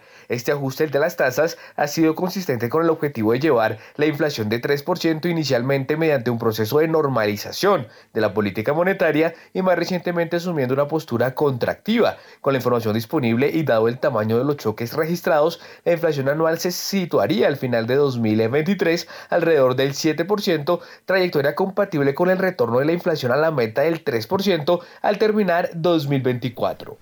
Óigame, Daniel, el gerente habló acerca de la decisión del Consejo de Estado, primicia de primera página radio, ¿qué dijo? El gerente general del Banco de la República, Leonardo Villar, lamentó la decisión del Consejo de Estado de anular el nombramiento de Alberto Carrasquilla en la Junta del Banco Central, pero reconoció que el fallo debe ser acatado y le dio la despedida al exministro. De acuerdo con un comunicado del Banco Central, Villar aseguró que se enteró en la noche del jueves con gran sorpresa de la decisión del Consejo de Estado de anular el nombramiento de Alberto Carrasquilla como miembro de la Junta. Las decisiones de la justicia en ese sentido, aseguró, tienen que ser acatadas. Sin prejuicio de la anterior, expresó que lamenta esa decisión por cuanto afecta el nombramiento de una persona cuya formación, experiencia e idoneidad para el cargo en este caso son ampliamente reconocidas dentro y fuera del banco. En ese sentido agradeció enormemente los aportes de Carrasquilla a la Junta y al Consejo de Administración del banco durante el periodo en que actuó como miembro de la institución, en las cuales siempre se caracterizaron por su carácter constructivo y la profundidad de sus análisis, aseguró Villar. Óigame, mm, Daniel, y por otra parte hubo pronunciamiento eh, del presidente de Bancolombia. ¿Qué fue lo que dijo? De acuerdo con el presidente de Bancolombia, Juan Carlos Mora, hay temor de que con los recientes anuncios del gobierno, el mercado de capitales se debilite aún más y amenace la financiación de obras de infraestructura en Colombia. Esto fue lo que dijo. La financiación de largo plazo está claramente amenazada en Colombia. Tenemos unas exigencias, los bancos, sobre el financiamiento de largo plazo que nos ponen unas, unos retos para trabajar sobre ese financiamiento. Pero hay otro que me preocupa más. El mercado de capitales colombiano es fundamental para la financiación de largo plazo. Los bancos somos un actor y tenemos un rol y un papel, pero si no tenemos un mercado de capitales sólido, fuerte, va a ser muy difícil financiar obras de infraestructura en este país. Y vamos, por lo menos con algunos anuncios, yo tengo temor de que ese mercado de capitales se debilite todavía más y haga mucho más difícil nuestras, eh, la, financiación de largo plazo. Mercado de capital. El tema de liquidez y las exigencias que nos han puesto los bancos sobre ese FEN y el tener el fondeo de largo plazo con el eh, crédito de largo plazo nos pone unos retos muy grandes de lo que debemos hacer para poder financiar de largo plazo y María Lorena lo decía también, y yo quiero hacerle eco y enfatizarlo. Las vigencias futuras son una pieza fundamental de este esquema de financiación. Si las vigencias futuras se ponen en duda o hay una, eh, una evaluación en sentido de que cambien las reglas de juego sobre las que se financiaron los proyectos, esto va a tener unos impactos enormes en el desarrollo de la infraestructura. Mil gracias, don Daniel Tamar. Bueno, y es que además esas intervenciones fueron eh, eh, una en el Banco de la República, pero la otra en el Congreso de Infraestructura, que es uno de los más visitados por los empresarios colombianos, obviamente porque además es el que más mueve dinero en el tema de eh, dineros. Oiga, ah, no, es que me entró por aquí un mensaje, se me hizo raro. Bueno, eh, Andrés Moreno, eh, un tema, el Banco de la República y dando su meta. Eso quiere decir que vamos a terminar año en 12, el año entrante bajaría por ahí al 7 según ve el Banco de la República, aunque la meta sigue siendo del 3 obviamente, pero este tema de el presidente del Banco Colombia y el mercado de capitales es obvio, ¿no? Aunque se puede echar eh, mucha culpa a la reciente reforma tributaria, el impacto sobre las finanzas de Ecopetrol, lo que se quiera, también eh, pasamos invictos en el gobierno pasado, ¿no? Invictos para mal, como siempre, ¿no? El, eran como los partidos de, de Ochoa con el América 0-0 en todo y este terminó con, creo que eh, si podía haber terminado como terminó, con menos varios puntos abajo, eh, así terminó en el tema de mercado capitales. Hubo tiempo de sobra para aprobar un proyecto de revitalización que no se hizo y finalmente la cosa no pinta muy bien, eh, además por las circunstancias que hemos venido narrando, don Andrés Moreno. Los gobiernos no han sido exitosos con la promoción del mercado de capitales. La verdad es que desde la época de Uribe 2002, 2010, donde sí hay que decir que se promovió esta vaina y que llegaron emisores como ISA, como ITV, como Grupo Aval Ordinaria, como Ecopetrol, como Isagen, como La Vivienda Preferencial, Avianca, Pacífica, Anacol, Grupo Energía Bogotá, y hubo emisiones preferenciales de Sura, de Éxito, de Nutresa, como por mencionar algunas cosas los demás han sido muy flojos. Eh, vemos una salida de emisores, reducción de comisionistas, salida de inversionistas. Nosotros necesitamos todo lo contrario, un mercado creciente. Lo que ocurre es que obviamente este gobierno no, no sabe hacerlo, no le interesa, digamos, la generación de riqueza por esa vía. Ellos están con la cabeza en otra cosa, pero sí necesitamos proteger por lo menos lo que hay. Eh, el mercado de capitales no es solamente, obviamente, acciones, también es renta fija. Y hay que decir a las personas que los fondos de pensiones tienen el 25% de la deuda colombiana en TES. O sea, el gobierno cuando va a salir a financiarse, emitir bonos, uno de los mayores tenedores de títulos no solamente son los extranjeros, sino los fondos de pensiones y los bancos. Es decir, ese dinero no estaba metido en una caja fuerte ni enterrado bajo tierra, sino que está en el mercado de capitales precisamente eh, ayudando, ayudando a, la financiación del gobierno y también de empresas. O sea, hoy por hoy, de las pensiones de todos nosotros, entre un 25 y un 30% está en deuda pública o en deuda privada, que es la función. Nosotros lo que necesitamos es mercados más profundos, las empresas necesitan financiarse, los gobiernos, el distrito necesita financiarse y el mejor escenario es el mercado de capitales. Eh, pero intentar, intentar hacer maniobras para que eso no funcione, para que eso no sea así, para desincentivar ese ahorro, no va a funcionar, no va a ayudar. Y las personas más afectadas van a ser los de siempre, los más pobres, que son los que al final eh, son los que se benefician de todo este tipo de, proyectos de infraestructura, por el empleo, por, por todo lo que genera. El mercado de capitales eh, tenía la misión en el año 2019, se hizo una misión, se contrataron expertos, se reunieron y cuando todo iba a empezar comenzó la pandemia y fue usada como una excusa para no, eh, no impulsar el mercado de capitales. No han llegado nuevos emisores, por ahí hubo una emisión que salió fallida, no llegan empresas, no hay nuevos sectores, la mayoría de emisores que tenemos son muy antiguos, se siguen yendo, se siguen saliendo, se viene la salida de Cemex, de valores industriales, se viene una OPA seguramente en ENCA, eh, cada vez menos empresas y, pues el índice Colcap empieza a tener compañías que no tienen la, la, liquidez suficiente para ser protagonistas. Y si eso le sumamos que lo que medio se negocia en la bolsa está amarrado a los intereses de unos pocos mayoritarios, que con jueces, con abogados tratan de bloquear e impedir que su poder se debilite, eh, pues la, gente también se aburre, ¿no? Entonces, eh, yo creo que es un tema de educación financiera, es un tema de largo plazo, es un tema de entenderle y enseñar a los empresarios las bondades de la capitalización, de la deuda, los de los inversionistas, y, pues muy de acuerdo con las palabras eh, del presidente de Bancolombia. Y en cuanto a la inflación, yo también creo que ya tocamos a nivel mundial el pico. Esperemos que Europa lo confirme esta semana. Al ya llegar al pico, la inflación empieza a ceder y, este escenario de altas tasas no le sirve a, los a, los, crecimientos económicos. Por eso cada vez que suben tasas centrales salen las compañías y las entidades de estudios económicos a reducir los pronósticos de crecimiento, lo cual es terrible. El crecimiento económico es lo que se necesita para acabar con la desigualdad, con la pobreza, para generar empleo, productividad.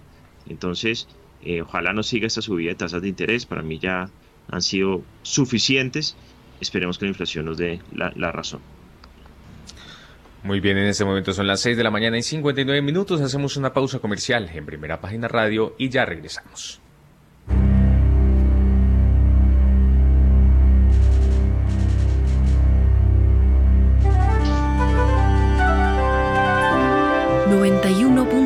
91.9 Javeriana Estéreo, Bogotá. HJKZ. 45 años. Sin fronteras.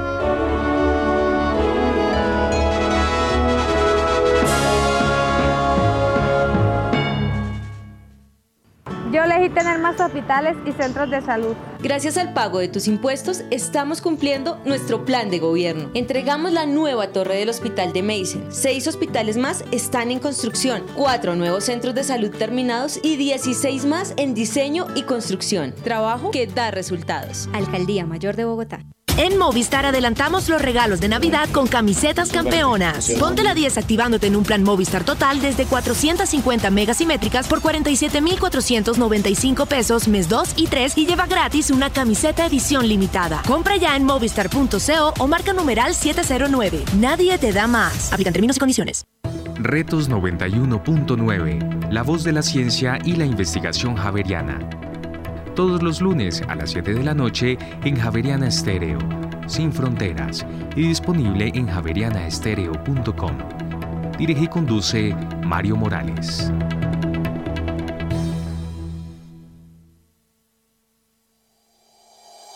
En Acciones y Valores, nuestra prioridad es construir la mejor versión de su futuro financiero. Por ello, creamos soluciones para cada uno de sus objetivos Descubra nuevas formas de ahorrar y simplifique todo desde el celular a través de inversiones digitales desde un peso. Genere rentabilidad y a la vez impacto positivo en el mundo con inversiones responsables. Construya su plan de inversión personalizado con asesoría exclusiva y especializada. Optimice el manejo de recursos de su empresa por medio de soluciones de tesorería. Realice envíos y pagos internacionales seguros de la mano de nuestro aliado Western Union. Es momento de crear metas juntos. Conozca la mejor forma de hacerlo. Contáctenos en www.axivalores.com o al WhatsApp 323-236-5222, vigilado y regulado por la Superintendencia Financiera de Colombia.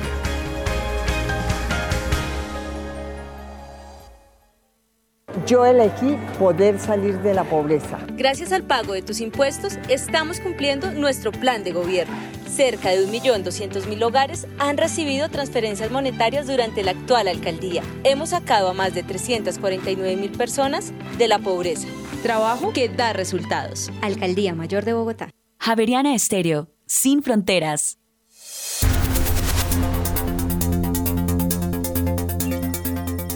Ya son las 7 de la mañana y 3 minutos. Continuamos en primera página radio. A la baja el petróleo de referencia Brent a 3,3%, 80 dólares con 87 centavos el barril. El WTI pierde Víctor Mario 3,28%, llega a 73 dólares con 78 centavos el barril. Mil gracias, don Juan Sebastián. Siete y tres minutos. A esta hora tenemos a Guillermo Valencia desde Santa Catarina en Brasil, el CEO de Macrowise, pues la pregunta obligada, China, ¿qué pasa en China? El problema es COVID, pero luego restricciones y ahora protestas y hasta pedido de que salga Xi Jinping. Eh, Guillermo, recuerdo hace apenas que octubre, cuando estábamos en el vigésimo Congreso Comunista, la salida o sacada a empellones, bueno, no tan empellones, eh, cordialmente con una mano en la espalda del expresidente Yu o Hu Jintao, eh, fue escoltado para que saliera del Congreso Comunista. Hay que recordar que había sido presidente, se habló de corrupción, pero eh, en verdad en algunos análisis que yo recuerdo de ese momento se hablaba era de pujas internas, pugnas internas, y ahora como yo refería esta mañana, hubo una entrevista con algún analista desde Shanghái que aseguraba que, pues desde Shanghái, ¿no? Yo creo que es muy difícil ladrar desde allá, pero eh, aseguraba que eso no tenía que ver con protestas antigubernamentales pero lo que sucede con las protestas en China en las últimas horas es anecdótico, complicadísimo, porque es que las califican de raras y el asunto es mucho más allá. Su análisis, don Guillermo Valencia, y bienvenido. Héctor Mario, muy buenos días. Un saludo muy especial a los colegas, a la mesa de trabajo y, por supuesto, a la gran audiencia de primera página.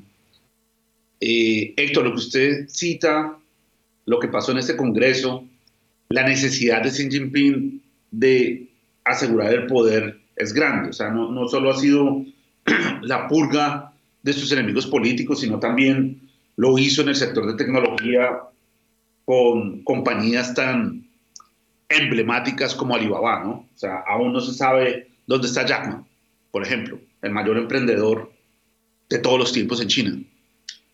Eh, la biografía de Xi es supremamente interesante y es una persona que básicamente desde su infancia fue rechazado por el Partido Comunista. Su papá fue rechazado eh, por el Partido Comunista y, y en medio de el hambre de, de, digamos, de, rechazo de todo el partido, pues el hombre para poder sobrevivir se convirtió en el más rojo de todos los rojos. Y empezó a ascender dentro del partido. Y hoy está creando un nuevo formato de su partido. Y es un partido que es nacionalista, es un partido que quiere volver a China un imperio de nuevo.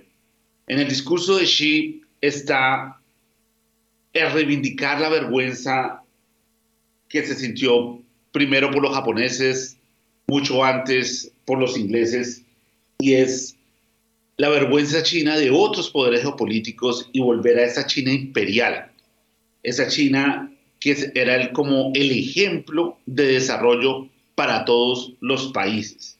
Y eso es lo que quiere Xi. Y obviamente eso crea enemigos dentro del partido y eso crea protestas importantes dentro de otros lados en China. Xi es supremamente autoritario y, y la reacción a este tipo de pobreza, de, de, protestas va a ser, va a ser fuerte, porque pues, Xi lo ha mostrado eh, en diferentes momentos de su mandato. Para Xi es claro que está en una guerra fría, para Xi es claro que China va a ser un superpoder en el 2050 y tiene una estrategia de largo plazo. Entonces, ese es el mundo en que estamos y ese es el mundo que Xi va a mantenerse en su poder a toda costa. Y, estamos en un mundo que la ilusión de la democracia en Occidente, pues cuando uno mira en el, en el mapa, pues la democracia es algo bien escaso, bien escaso y la mayoría del mundo emergente y, con China es autoritario.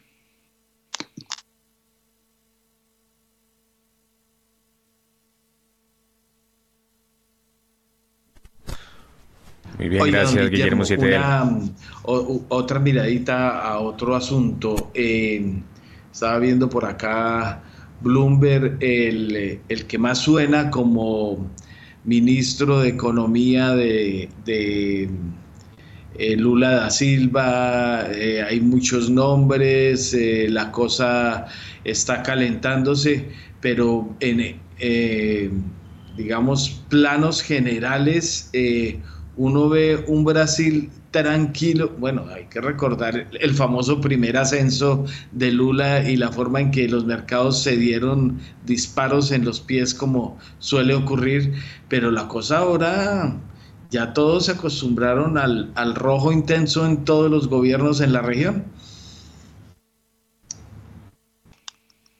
Héctor, yo creo que, que parte de esta nueva configuración geopolítica que existe en el mundo ha sido por una gran tensión social. O sea, existieron ganadores y perdedores en la globalización y desde el 2008, con la política monetaria de los Estados Unidos, que ha sido muy criticada, pero pues salvó a Estados Unidos de una gran depresión. Luego hay algo valioso en todo lo que se hizo, pero creó un problema gigantesco, que es acrecentó la desigualdad en el mundo. Y esa desigualdad se vio manifestada de diferentes maneras. Brexit, Donald Trump, el mismo Biden y por supuesto el movimiento de toda Latinoamérica hacia la izquierda, porque es toda. Esa izquierda tiene franja de grises. Hay, una, hay una izquierda que es casi negra, por decirlo de alguna manera, que es lo que hay en Venezuela, un gris oscuro, que es lo que hay en Argentina. En Colombia aún no está definido cuál es el color, eh, pero pues hay algunas medidas que que hacen que esté más cerca un gris oscuro que un gris claro, y un Lula que ya es conocido por los mercados, un Lula que no es antimercado y, y que ya los mercados coexistieron con su gobierno. Entonces, digamos que hubo cierto optimismo cuando fueron las elecciones, pero pues después hubo un año de realidad, de decir, oiga, tal vez Estados Unidos va a entrar en una recesión, China no está creciendo, la demanda por commodities está cayendo, la inflación ya empezó a corregir, eh, el desempleo se puede disparar en Estados Unidos y Brasil subiendo, pues no tiene mucho sentido.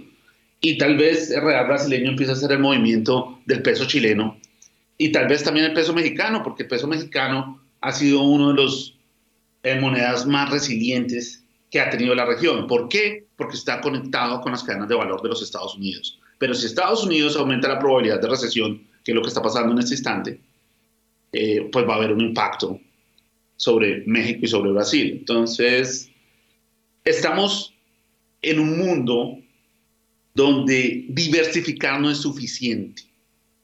Y la decisión más importante para cualquier latinoamericano es el dólar. Porque inversiones no se trata de entender cuál va a ser el próximo activo ganador. Se trata de no tener todo en el activo donde uno puede perder mucho o tener una pérdida catastrófica. Desafortunadamente, cuando los latinoamericanos no tenemos una moneda de reserva, tenemos esa vulnerabilidad. Cuando uno analiza las gráficas de las caídas de las monedas latinoamericanas, eh, esas caídas del máximo al mínimo se llaman drawdowns. Esos drawdowns nunca se recuperan el dólar históricamente ha sido fuerte. Solo ha existido un momento en la historia, una década en la historia donde las monedas latinoamericanas han sido fuerte y es 2002 eh, al 2010, que coincide con el boom de las materias primas, coincide con la demanda por materias primas dada por China y coincide con unas bajas tasas de interés. Esos factores no están ahí. Lo que estamos es en un ambiente de altas tasas de interés. China no está demandando esos commodities porque está con problemas de crecimiento. Estados Unidos probablemente entre en una recesión y se están reconfigurando las cadenas de valor del mundo. Un gran competidor en el mercado de la energía aparece, que es Estados Unidos, que ahora es un exportador neto de energía. Luego la ecuación cambia completamente en el mundo de los commodities. Entonces, en, en un escenario macro como eso, para mí pues no es muy alentador la perspectiva sobre las monedas latinoamericanas. Entonces, eh, hay muchos analistas que, que, les gusta decir que uno no puede predecir las monedas y el ejercicio no es predecir, es, es, es, ver que esa es una distribución de probabilidad que tiene un sesgo hacia el dólar. O sea, es más probable tener una subida en el dólar que una fortaleza en el peso o en el real. Entonces, es como están hechas las monedas que no son de reserva. Entonces, los factores que impulsaron las monedas del 2002 al 2011 no están ahí. Y en un mundo que está en competencia, como es entre Estados Unidos y China, pues uno tiene que buscar cuáles son esos activos escasos. Y la moneda de reserva es escasa, por eso el dólar está fuerte. Eh, hay unos commodities estratégicos, ahí sí puede haber una oportunidad en términos de acciones en la región. Y tecnología sigue siendo por lo que compiten. Entonces, en ese escenario, elegir es muchísimo más importante que diversificar.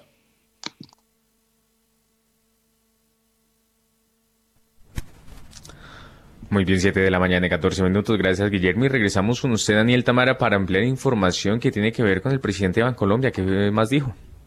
El presidente de Bancolombia, Juan Carlos Mora, no ve riesgo alguno de solvencia para el sistema financiero. Además, anticipó que el 2023 será un año de crecimiento nulo de la cartera en términos reales. Esto fue lo que dijo. Ninguno, en eso soy totalmente enfático.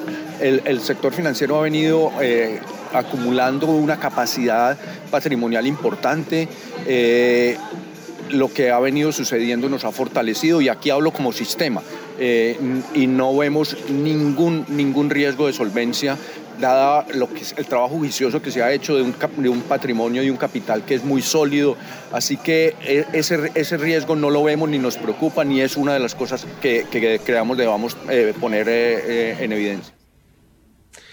Y también habló por su parte el presidente del grupo Aval, que dijo Daniel.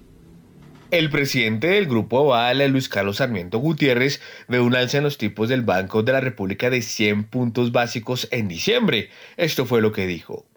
Pues lo que determina la subida de la tasa es la, inflación. Yo esperaría otros 100 puntos básicos de incremento. Ahí llegamos a una tasa cero real. Y después de eso esperaría yo que eventualmente al finalizar el primer trimestre del año entrante empiece a ceder un poquito la inflación. ¿Y qué más dijo Daniel?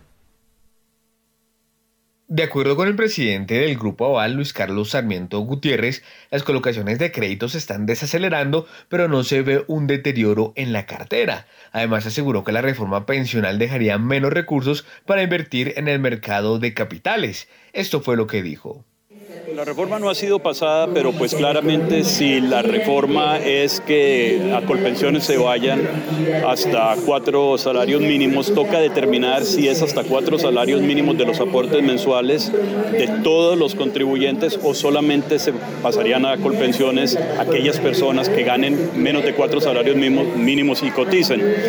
Eso pues obviamente es, una, es un gran desafío porque se dejará de recibir billonarios fondos en los fondos de pensiones y en la medida en que los fondos de pensiones cuenten con menos recursos, pues menos recursos podrán invertir en los mercados de capitales. Ya son las 7 de la mañana y 16 minutos. Continuamos en primera página radio. Dígame, Daniel, cambiamos un poco de tema porque se dio a conocer por parte del DANE el indicador de confianza del consumidor. ¿Cuál fue el comportamiento? En octubre de 2022, el indicador de confianza del consumidor del DANE disminuyó 1,8 puntos frente a septiembre del mismo año a 33,12 puntos. Este nivel es el más bajo en más de 13 meses. Hay que tener en cuenta que en el noveno mes el índice se había ubicado en 35 puntos, en el octavo en 35,7 puntos, en el séptimo en 34,8 puntos, en el sexto en 38,4 puntos, en el quinto en el 35,4 puntos, en el cuarto en 34,7 puntos, en el tercero en 35,3 puntos, en el segundo en 34,9 puntos y en el primero en 35,9 puntos. Al cierre de 2021, acaba de recordar, se situó en 39,3 puntos. Ahora bien, de acuerdo con cifras del DANE por género, la confianza del consumidor en las mujeres bajó en cerca de 1,2 puntos en septiembre, pues pasó de 34,3 puntos en, el noveno mes, valga la redundancia, a 33,1 puntos. Entre tanto, en los hombres, el indicador descendió de 35,9 puntos a 33 cinco puntos.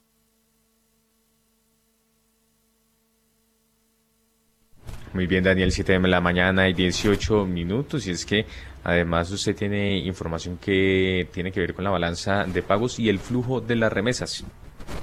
Según la balanza de pagos, el flujo de remesas de trabajadores hacia Colombia creció más de 11% anual a octubre de 2022 a 7.763 millones de dólares. Al décimo mes del año pasado, cabe recordar, sumó cerca de 6.949 millones de dólares. En solo octubre de 2022 entraron al país cerca de 894 millones de dólares por este concepto, más de 34% más que en igual mes del año pasado. Hay que tener en cuenta que en enero llegaron al país cerca de 664 millones de dólares, en febrero 647 millones de dólares, en marzo 734 millones de dólares, en abril 755 millones de dólares, en mayo 841 millones de dólares, en junio más de 821 millones de dólares, en julio cerca de 889 millones de dólares, en agosto 769 millones de dólares y en, septiembre casi 751 millones de dólares. Hay que tener en cuenta que en todo 2021 ingresaron a Colombia cerca de 8.597 millones de dólares por transferencias netas. Mil gracias, don Daniel Támara. Ahí vimos precisamente algunos datos que nos permiten confirmar nuestro capítulo siguiente en primera página radio hoy, 7 y 19 minutos. Tenemos un invitado especial, Juan Carlos Arbeláez Mesa, es socio de impuestos y servicios legales de Crowe Colombia y vamos a hablar precisamente de algo así como eh, en eh, mm, Soldado Visado no muere en guerra, ¿no? Eh, Juan Carlos, veo su análisis sobre cómo les puede ir y cómo deben prepararse las empresas colombianas para el año entrante que no pinta bien, la cosa es complicada, se devuelve el crecimiento del PIB, el tema inflacionario, recesión global, eh, bueno, todo un cóctel de cosas adversas que pueden frenar el crecimiento, bueno, que van a frenar seguramente el crecimiento económico, pero también van a afectar a las empresas. Juan Carlos, bienvenido a Primera Página Radio y cómo es su visión de lo que ocurrirá en Colombia el próximo año y en el mundo. Héctor Mario, muy buenos días, muchas gracias, es un gusto saludarte a ti, a tu mesa de trabajo y a todos los oyentes. Eh, como tú bien lo dices, el próximo año no pinta bien desde el punto de vista económico. Eh, para las empresas no se ve un panorama claro, al menos para el grueso de los sectores de la economía. Eh, por eso que tú has dicho, y mira lo que, lo que estaban hablando hace unos minutos, y es que la confianza del consumidor se ha visto erosionada y pues las economías eh, a nivel global se mueven eh, por el consumo. Y cuando el consumidor deja de creer en la economía, pues comenzamos a tener los embates que tenemos en este momento y si a eso le sumamos eh, temas que ya todos conocemos a nivel global, como la, crisis que estamos viviendo, más la inflación, más situaciones locales que venimos observando respecto de la devaluación que está sufriendo el peso colombiano, eh, pues no es un panorama muy halagador. Sin embargo, como tú lo dices, pues es, es momento también de, de, aprovechar eh, y de buscar pues aquellos elementos y aquellos espacios que la misma economía nos da y que le da a las, a las empresas para, para poder crecer y para poder concentrarse en cómo, cómo atender y cómo enfrentar la crisis y cómo sortearla, eh, teniendo en cuenta que pues para el próximo año no se ve no se ven unas expectativas eh, tan halagadoras como ocurrieron en este año donde el país va a cerrar un, PIB creciendo cerca del 8% y donde eh, pues se vio una, un dinamismo particular que se traía por las, por las políticas que se habían implementado eh, derivados de la pandemia. Sin embargo, lo que 2023 parece indicarnos eh, es que no, no, vamos a tener eh, un año tranquilo o por lo menos pacífico, sobre todo porque también tenemos un problema de inflación que lo hemos estado o que nuestro Banco de la República, nuestros codirectores lo han estado atacando vía incremento de tasas, de las tasas de, de interés y eso pues va a generar un impacto clarísimo en el consumo local. Oiga, Juan Carlos, eh, pues sí, eh, suficientemente hemos visto todas las proyecciones, los anticipos para dónde va el asunto. Ya el Banco de la República hace escasas horas el viernes dijo cómo pintaba el horizonte para el año entrante. Eh, pero hay otro elemento más, y ese es uno de los claves de Crowe Colombia, es impuestos viene aplicación de la reforma tributaria, ya se sabe cuál es la magnitud que viene y el asunto, pero a partir del primero de enero muchas cosas cambian y ahí es donde también empieza Cristo a padecer. Claro, Héctor, eh, indudablemente, indudablemente eh, esta reforma tributaria que estamos esperando que sea sancionada por el presidente de la República, eh, va a generar un impacto, va a generar un impacto en los ingresos de los hogares, de las personas naturales, y es que mm, con, algún, con las reglas que se incluyeron en esta reforma tributaria, pues la retención en la fuente de las personas naturales, eh, de un buen grupo de personas naturales se va a ver afectado, lo que quiere decir que pues van a recibir en sus cuentas de su nómina menos dinero y eso lo que va a derivar es en menos consumo y por ende en una ralentización de la economía además del impacto que se va a tener pues en las empresas con las limitaciones que quedaron aprobadas, más sectores que pues eh, seguramente el próximo año, a pesar de, eh, de que puede ser a nivel global su momento estrella, pues nosotros por políticas internas hemos decidido que eh, debemos validar si este es el foco en el que nos queremos concentrar y estoy hablando del sector de hidrocarburos y del sector de la minería, en especial del carbón, donde en este momento el mundo está requiriendo carbón, el mundo está requiriendo petróleo por eh, las diferentes situaciones que se presentan a nivel global, especialmente en temas energéticos, como lo que está ocurriendo en Europa derivado del conflicto entre Ucrania y Rusia. Y eh, pues esto llevaría que eh, pues deberíamos estar aprovechando el cuarto de hora, pero lo que estamos es pensando en, en, abandonar este tipo de, de, sectores o de quitarles, eh, de quitarlos como foco para nuestro desarrollo y quizás el impulso para la transición que necesitamos en temas energéticos.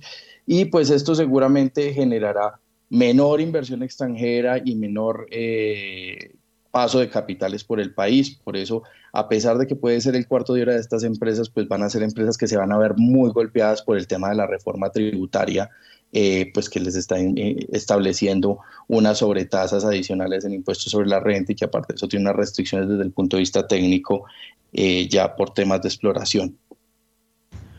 Oiga, Juan Carlos, vi en su documento una especie de decálogo que, dice, hay que pensar con cabeza fría y concentrarse en estrategias macro como estas. Esas cinco estrategias macro, ¿cuáles son?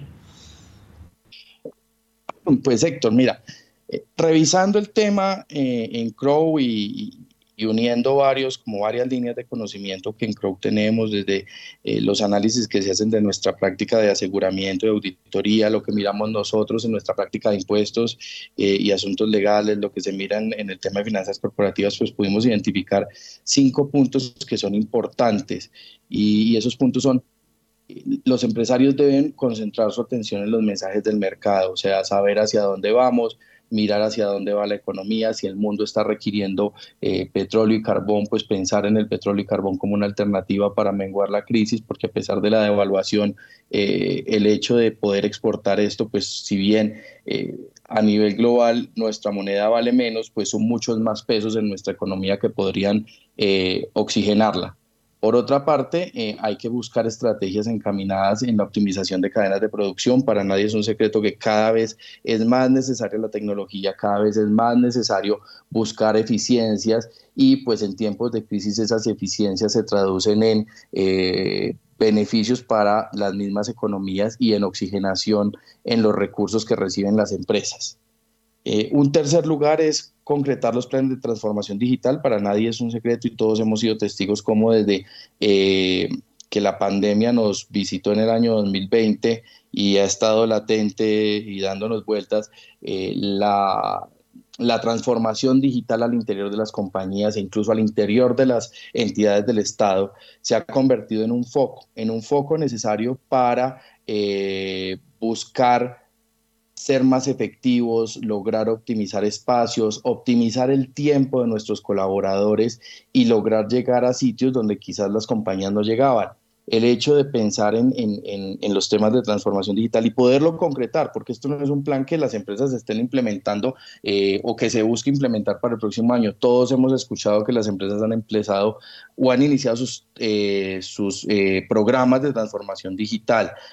nosotros en Crow hemos acompañado a varias compañías en este tránsito de transformación digital con muy buenos resultados, incluso con ahorros importantes en, su, en sus costos fijos. Por otra parte, eh, el cuarto punto es establecer planes de organización en materia administrativa, financiera y tributaria. Y estos planes eh, y estas eh, reorganizaciones en materia administrativa, financiera y tributaria lo que llevan es a que las compañías, eh, pues si tienen deuda en, dólares y en este momento de evaluación, pues pueden pensar en buscar unas alternativas en deuda en monedas que sean mucho menos, mucho menos agresivas con el peso colombiano y que permitan una mayor eh, un mayor manejo. Eh, en los temas tributarios hay que pensar en cómo se planea tributariamente y planear tributariamente no quiere decir que se vada o que se eluda impuestos. Planear tributariamente es acogerse a aquellos beneficios y aquellas ventajas que se tienen y que están dentro del marco legal y como le digo yo a mis clientes, la idea de planear tributariamente es no pagar más, pero tampoco pagar menos de lo que corresponde, pagar lo justo. Y un quinto punto en el que hemos identificado que las empresas deben concentrarse es en hacer uso positivo de la diferencia en el tema cambiario y abrirse a nuevos mercados. Eh, es momento que muchas empresas eh, también comiencen a pensar en cómo expanden sus negocios y cómo comienzan en ese en esa política que también de alguna manera positiva ha, mandado como mensaje este gobierno y es que es necesario eh, comenzar a exportar y abrir la economía hacia el exterior. ¿Y por qué no pensarlo si hoy tenemos un, un dólar eh, con un valor interesante, un valor alto para los colombianos y si las empresas colombianas comienzan a vender en el exterior, pues tendrán unos beneficios en esa diferencia en cambio. Ellos sí, planes que seguramente los eh, sectores financieros pues serán, eh, o, las áreas financieras de las compañías serán mucho más eh, proactivas en estos temas y análisis, como utilizar cuentas de compensación o cuentas de mercado libre en el exterior y hacer uso pues de algunos vehículos y algunas herramientas que les permitan tener algún beneficio por la volatilidad que está sufriendo hoy el dólar. Oiga, en otro punto que usted resalta aquí, además, pues obviamente después del análisis de los puntos malos, que hay muchos eh, que se confabulan para que la cosa no funcione en el 2023, eh, usted resalta el tema del dólar, dice, así como el dólar, pues obviamente tiene un impacto negativo para otras áreas, también hay que aprovecharlo en el área de turismo y, y, sacarle jugo a, a los que vienen a dejarlo acá. Claro, eh, digamos que si uno, si uno ve en perspectiva también, hay un sector que se va a volver atractivo eh, para, para, para, para, los eh, agentes del exterior. Y es que si ustedes ven, esa devaluación genera que un hotel que para nosotros como locales puede ser exagerado, pues puede tener unos costos muy altos o exageradamente caro, para los turistas va a ser muy atractivo venir a Colombia. ¿Por qué? Porque eh, los costos para ellos, si hablamos de un dólar eh, en promedio aproximadamente a 5 mil pesos, pues eh, los costos para ellos venir a Colombia van a ser menores y eso va a hacer que el turismo se dinamice. para todos vemos como Cartagena en épocas de fin de año, inicio de año se llena pero también hemos visto cómo eh, en, el, en este último semestre Cartagena ha tenido una alta ocupación hotelera y una alta rotación desde el punto de vista de turismo. Aquí lo que tenemos que impulsar es varias regiones del país que logren permear ese, ese, ese mercado y llamar la atención de los extranjeros. Finalmente, eh, los colombianos eh, muchas veces no aprovechamos o también por la, por la misma inflación nos puede quedar difícil visitar eh, todas las regiones y aprovechar todas estas eh, bellezas naturales que tenemos en el país, pero quizás los extranjeros podamos lograr que traigan eh, esos recursos y también nos ayuden a oxigenar la economía.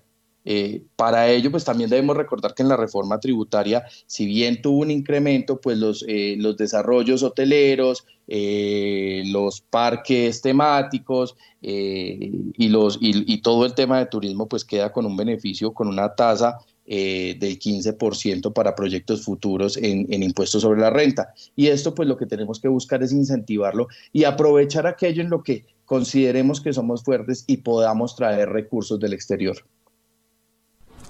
Muy bien, Juan Carlos, pues muchas gracias por haber estado con nosotros en esta emisión de Primera Página Radio. Siempre bienvenido Javeriana Ser un feliz día. Muchas gracias a todos. Eh, Héctor Mario, muchas gracias. Y muchas gracias a los oyentes de Javeriana Estéreo. Es un gusto, como siempre, estar con ustedes. Muy bien, 7 de la mañana y 33 minutos. A la baja el petróleo de referencia Brent en 2,92%. Pierde hasta ahora 81 dólares con 19 centavos el barril. El WT desciende 2,77%. Llega a 74 dólares con 17 centavos el barril. Óigame, Daniel, por otra parte, usted tiene datos de la inversión extranjera directa en Colombia y el resto de balanza.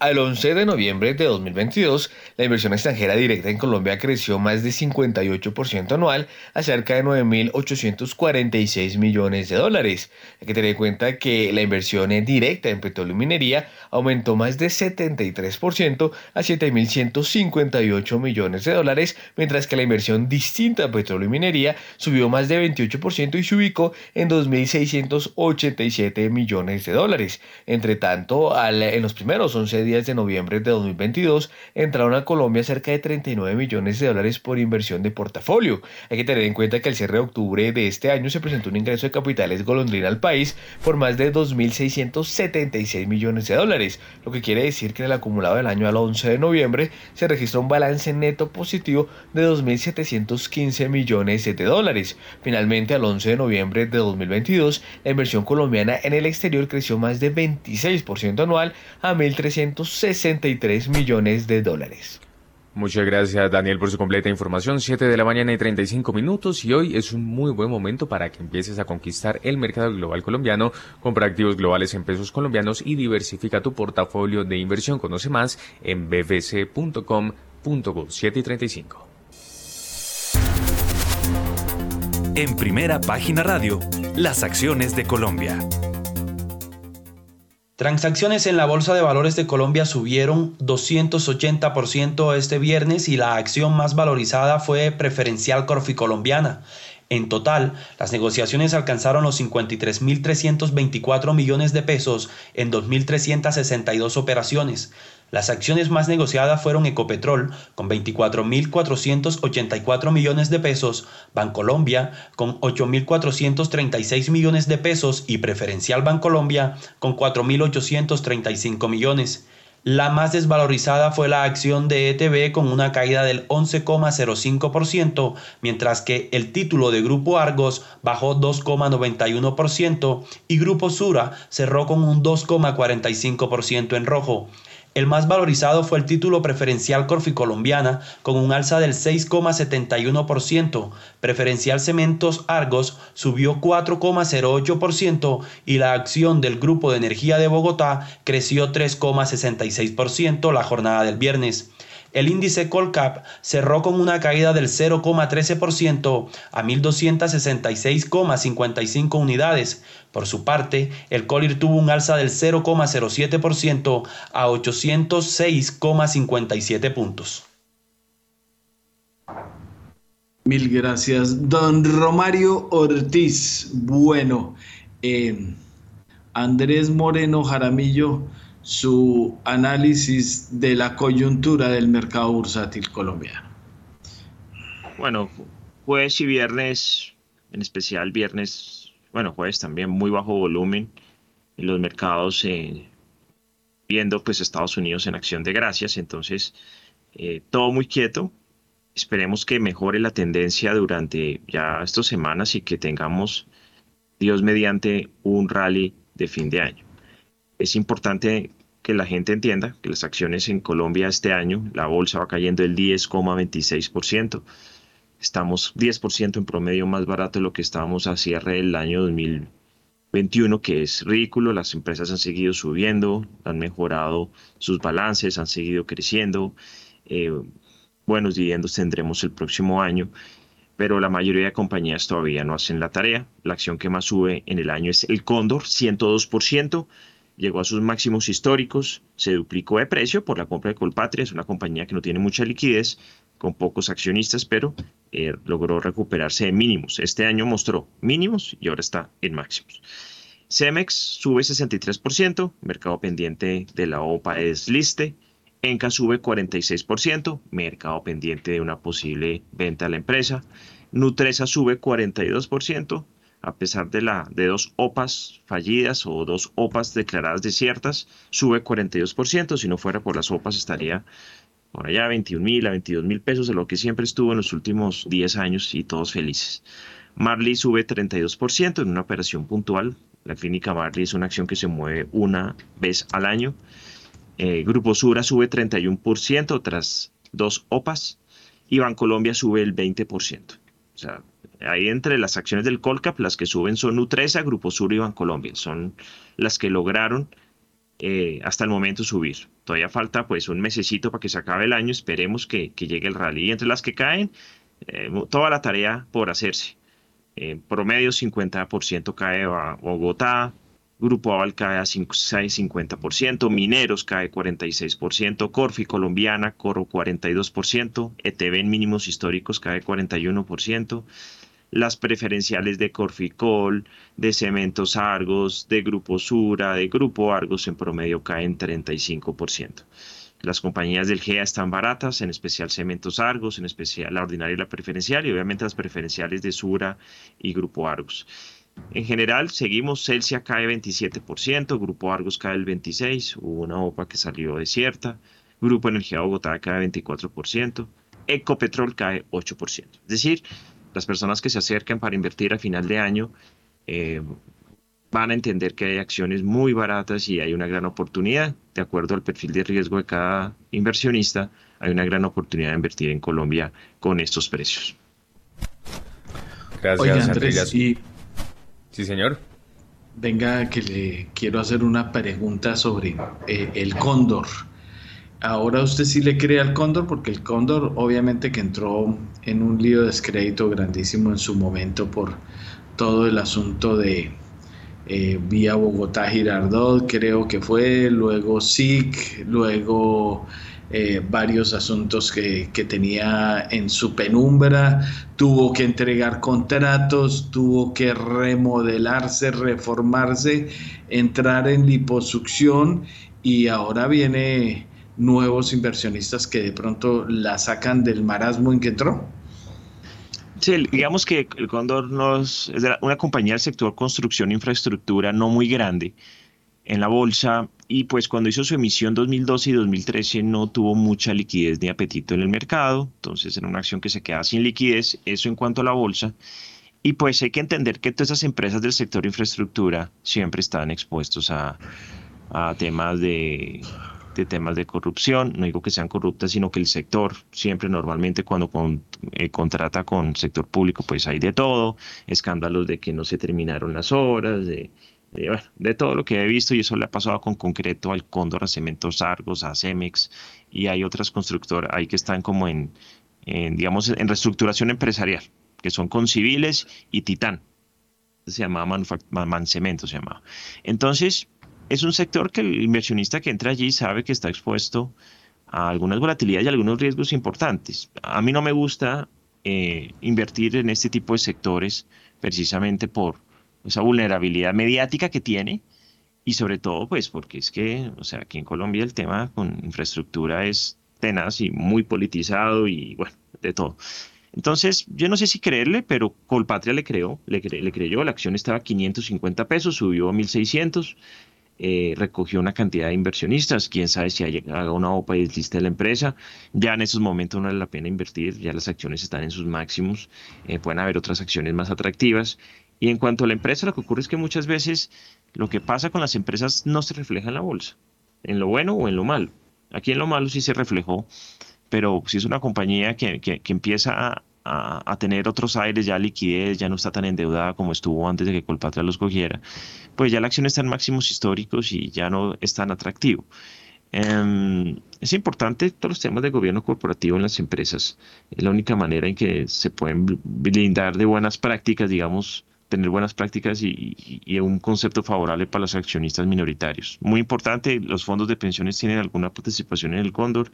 Importante esta valorización. Ojalá, pues yo he visto sí que han salido a vender en algunos casos aprovechando estos, esta recuperación de precios.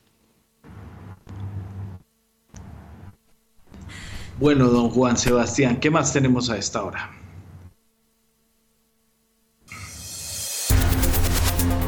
Los precios de los commodities en primera página radio.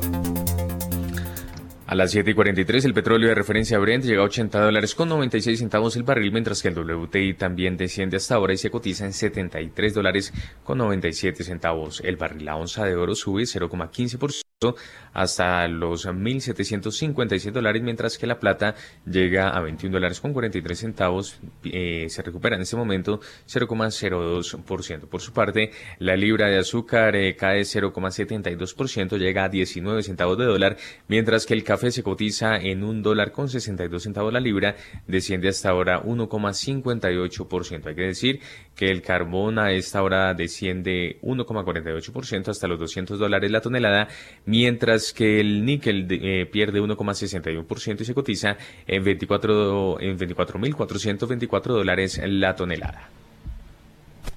Mil gracias, don Juan Sebastián. A, estas, a esta hora, 7 y 44 minutos, habíamos tenido algunos problemas de conexión, pero ya tenemos en línea a Santiago Morales, eh, invitado especial en estos momentos, abogado de la Universidad de los Andes, eh, estuvo por el Ministerio del Interior, por la Vicepresidencia de la República en tiempos del eh, vicepresidente Germán Vargalleras, eh, muy ligado a temas de denuncia de corrupción, eh, anduvo precisamente en un sitio donde nos interesa, bueno, por aquí está Presidencia de la República, Oficina de Proexport en Madrid, Contraloría General de la República, Proexport Colombia, la Dirección de Estupefacientes y el Ministerio de Relaciones Exteriores. Ahí está el tema que les decíamos que nos interesa, Dirección Nacional de Estupefacientes, por lo que vamos a tocar de ahora en adelante. Santiago, bienvenido a Primera Página Radio. Eh, buenos días, Héctor, a toda la mesa, a todos los oyentes. Gracias por invitarme. Bueno, Santiago, muchas cosas, pero hemos venido tocando un tema desde hace mucho rato y ya creo que lo habíamos tenido como invitado eh, por acá, Santiago. Eh, es el famoso tema que se ha vuelto ahora otra vez álgido bajo el nuevo gobierno y tiene que ver con todo el manejo de los bienes de la Dirección Nacional de Estupefacientes, lo que ha pasado de ahí en adelante y muchas cosas que han venido sucediendo incluso con una liquidación que ya lleva, ¿qué? 14, 15 años, la de DMG, y no termina. ¿Cómo va esa historia de eh, lo que usted supo de la Dirección de Estupefacientes? ¿Cómo ha seguido eso y lo que se ha venido denunciando? ¿Cuánto es? tres de cada cuatro bienes que se extinguen vuelven a sus dueños. Eso ha sido el lo que dicen la piñata de los políticos. Sí, sí, sí, sí. Pues primero quiero contextualizar un poco, que es una, una pregunta amplia y, tocaste dos temas muy importantes. Eh, por un lado, la, la, los bienes de, del Frisco, que maneja la SAE, eh, otrora Dirección Nacional de Estupefacientes, y por otro lado hablaste de las super sociedades y de DMG. Eh, es, es, curioso porque, para contextualizarlos un poco también a ustedes de por qué estoy yo acá, básicamente porque en las dos entidades a las que nos estamos refiriendo, es decir, a las super sociedades y a la sociedad de activos especiales, a los bienes, yo, yo he tenido algún papel eh, protagónico de una u otra manera en, en, estos dos ecosistemas que, pues, valga decirlo, eh, son eh, abusivos para con los derechos de las personas, de absolutamente todos, de las sociedades en primera instancia, por ende de sus socios, de los terceros de buena fe, de los acreedores. Es un manejo que sí, ah, en, en ambos escenarios se ve de bienes eh, que son eh, manejados y controlados de una forma irregular, eh, aprovechando una cantidad de, imperfectos legales que regulan las materias. Son ese tipo de bienes que, que yo los he denominado como los bienes de nadie, entre comillas. Esos aquellos sobre los cuales los funcionarios de turno se sienten con atribuciones para, para hacer con ellos lo que sea, puesto que por lo general son de procedencia oscura en ambos escenarios, no, en ambos no, específicamente en el de los bienes de la mafia, y en el tema de los bienes de, de las supersociedades hablamos más bien de unos bienes que son en su gran mayoría de captadoras eh, o presuntas captadoras, eh, en donde pues eh, también son bienes que son, por así decirlo, considerados por algunos funcionarios como bienes eh, sobre los cuales podemos eh, abusar y feriar teniendo en cuenta su, entre comillas, hasta que no se pruebe, dudosa procedencia. Entonces, en el, en el escenario de, la, de los bienes, eh, tuve la, la, la, la, gran fortuna y la, y la oportunidad de haber sido delegado por el aquel entonces Germán Vargas Lleras y por el Consejo Nacional de Estupefacientes para, en primera instancia, como secretario general, eh, lograr eh, eh, la estructuración técnica para generar el decreto que daba lugar a la liquidación de la Dirección Nacional de Estupefacientes. ahí estuve en el año 2011 liderando ese proyecto que sacamos con éxito, que, que, que, estuvimos ahí hasta el día mismo en que el gobierno nacional firmó el decreto que declaraba la liquidación de la Dirección Nacional de Estupefacientes. Y por otro lado, en el, en el escenario de las super sociedades, eh, funjo como víctima, eh, perdón, como abogado, como apoderado de las víctimas, todo tipo de víctimas eh, que están en los procesos de insolvencia. por un lado tenemos a, los, a los dueños de, o a los, digámoslo, a los socios y a los representantes legal legales vinculados a procesos de, de, intervención, eh, a sus acreedores, al Estado eh, y a todo el mundo, eh, en un escenario donde también se presenta una participación mía de todos los puntos de vista. ¿Sí? Como abogado, como representante de las víctimas y, pues también como ciudadano que ha venido denunciando lo que hemos denominado en la Superintendencia de Sociedades el cartel de, de, los liquidadores, em, el carrusel de los jueces y por supuesto un fenómeno de puerta giratoria impresionante. Ese es el contexto.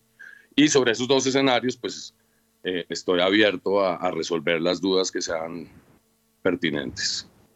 Pues sí, em, como bien eh, dice Santiago, el, lo grave de todo este asunto es que son bienes de nadie, o sea, todo el mundo se considera con derecho de feriarlos, eh, de abusar de ellos o de eh, no liquidarlos, porque yo recuerdo el solo ejemplo de DMG, ¿no? Llevamos 15 años y el, el gran papelona de la liquidación de DMG fue devolver unos televisores y unas planchas como el gran trofeo y la plata nada? Sí, sí, así, así es, así es, son, son, no, no, no, no necesariamente son bienes como los, todos los imaginamos, es decir, eh, haciendas, apartamentos, carros, joyas, no necesariamente es eso, son, unos, son unas unidades de negocio eh, por lo general eh, plasmadas en sociedades donde hay socios. Em, son supremamente atractivos por lo general. Las cosas malas o se deterioran o, se las dan a, a, los demás abajo. Eh, son masas que son escogidas a dedo en todos los escenarios. En el lado de la SAE, pues tenemos un, un llamémoslo unas convocatorias de, para conformar las listas de depositarios que finalmente son aquellas personas que, que están... Eh, permíteme un momento que es que tengo que necesito subirle aquí. Ya, ya, discúlpame. tengo un problema aquí con la pila. Em, entonces, en el, eh, hablábamos de, en el caso de las super sociedades hay un tema muy, muy, muy preocupante en tres escenarios, específicamente que tiene que ver con los jueces, eh, con los depositarios.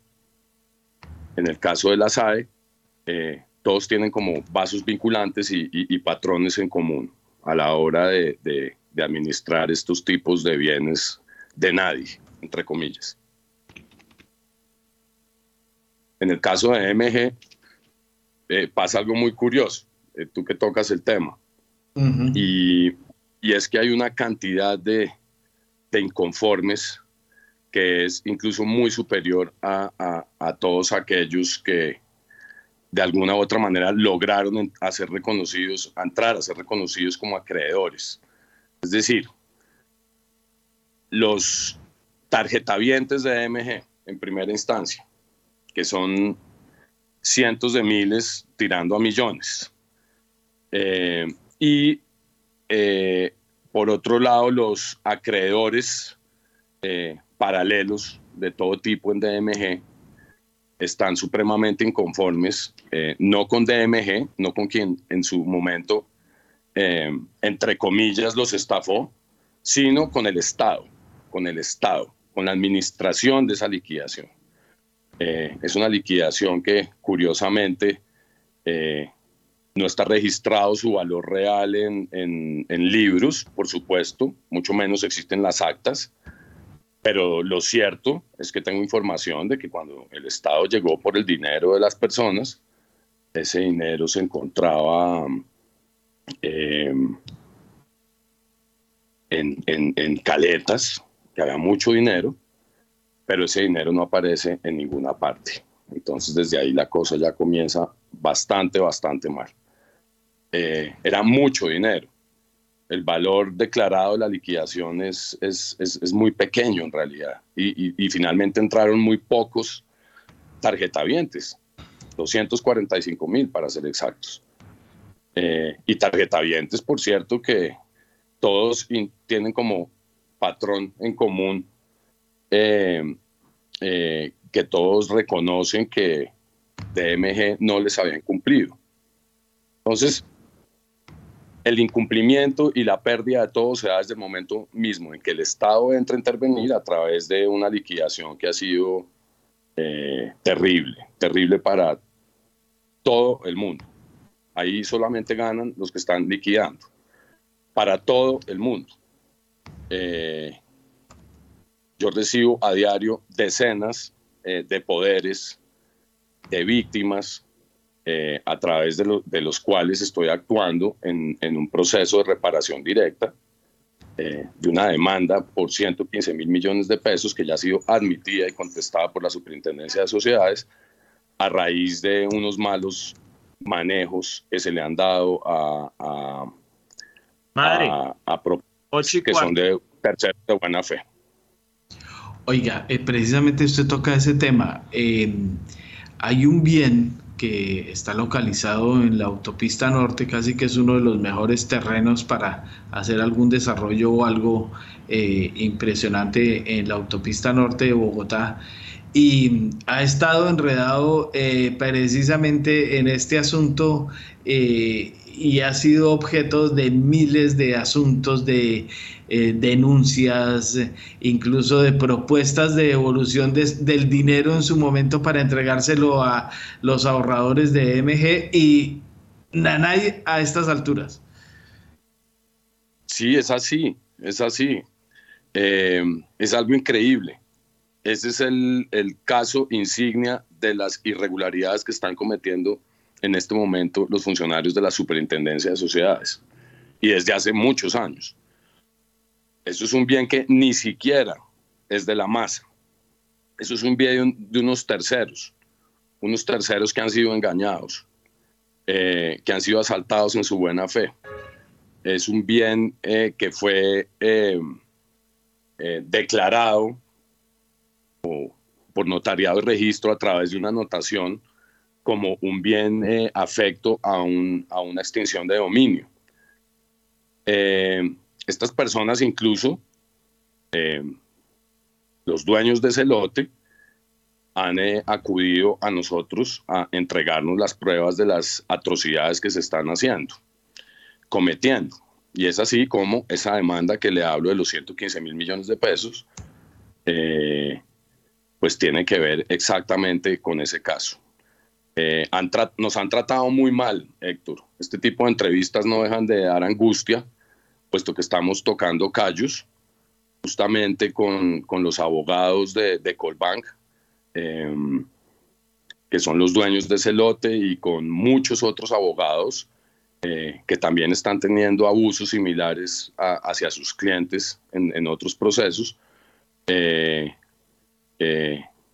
Sí, te informo de eso. Yo me imagino que esa pregunta también es porque pues esto ha sonado en todos los medios.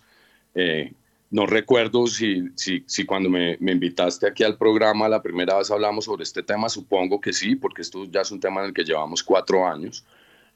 Eh, es un tema donde eh, que nos ha congregado a todos, porque es supremamente injusto. No lo decimos los abogados, lo dice la misma oficina de notariado de el norte en Bogotá. O sea, la superintendencia de notariado ha sido quien desde el comité de conciliación ha señalado este, esta injusticia, este robo de un bien de un tercero, al punto pues que eso ha quedado consignado en un acta, se ha levantado esa, esa anotación de extinción de dominio y, incluso ha compulsado copias a la Fiscalía General porque fueron eh, engañados, engañados por la liquidadora, engañados por la juez del concurso, quien a su vez era nombrada a dedo por, el superintendente de turno y quien a su vez eh, tiene un fenómeno de puerta giratoria impresionante, puesto que ha sido juez, ha sido liquidadora y, y, ha participado desde el sector privado en procesos que, en los cuales ella también ha estado o estuvo o fue responsable, tuvo a su cargo como juez. Oiga, Santiago, le voy a pedir que me dé un segundo. Vamos a hacer la conexión de las 8 y regresamos para la última pregunta precisamente sobre la liquidadora que estuvo al frente de la Dirección de Estupefacientes y ahora también de este caso. Ya regresamos.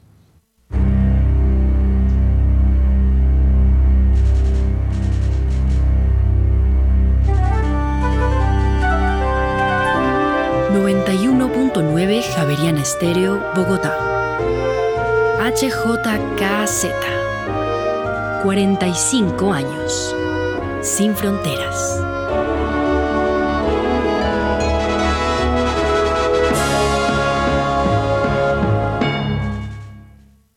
Yo elegí poder tener un mejor servicio de salud. Gracias al pago de tus impuestos, estamos cumpliendo nuestro plan de gobierno. Salud a mi barrio y a mi vereda ha atendido a más de 751 mil personas en casa, más de 1.600 en unidades móviles de salud mental y cerca de 25 mil medicamentos han sido entregados. Trabajo que da resultados. Alcaldía Mayor de Bogotá. En Movistar adelantamos los regalos de Navidad con camisetas campeonas. Ponte la 10 activándote en un plan Movistar total desde 450 megasimétricas por 47,495 pesos mes 2 y 3 y lleva gratis una camiseta edición limitada. Compra ya en movistar.co o marca numeral 709. Nadie te da más. Aplican términos y condiciones. En Acciones y Valores, nuestra prioridad es construir la mejor versión de su futuro financiero. Por ello, creamos soluciones para cada uno de sus objetivos. Descubra nuevas formas de ahorrar y simplifique todo desde el celular a través de inversiones digitales desde un peso. Genere rentabilidad y a la vez impacto positivo en el mundo con inversiones responsables. Construya su plan de inversión personalizado con asesoría exclusiva y especializada Optimice el manejo de recursos de su empresa por medio de soluciones de tesorería. Realice envíos y pagos internacionales seguros de la mano de nuestro aliado Western Union. Es momento de crear metas juntos. Conozca la mejor forma de hacerlo. Contáctenos en www.axivalores.com o al WhatsApp 323-236-5222, vigilado y regulado por la Superintendencia Financiera de Colombia.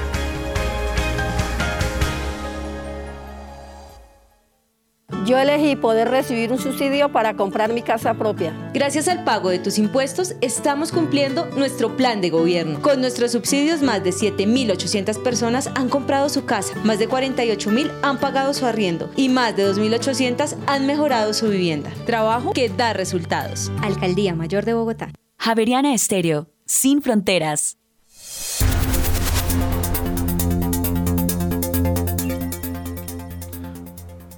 8 de la mañana y 3 minutos. Héctor Mario, continuamos en primera página radio. Mil gracias, don Juan Sebastián. Eh, bueno, Santiago, y eh, como dice usted, es eh, juez, parte, liquidadora, lo, lo, que dice usted, puerta giratoria, muy usual en Colombia. ¿De quién estamos hablando? Pues Héctor Mario, es, es duro para mí tener que decir nombres en emisoras y cosas de ese tipo porque, como le digo, esto está supremamente caliente, discúlpeme la expresión tan coloquial, pero, pero se llama María Mercedes Perry. No es algo personal.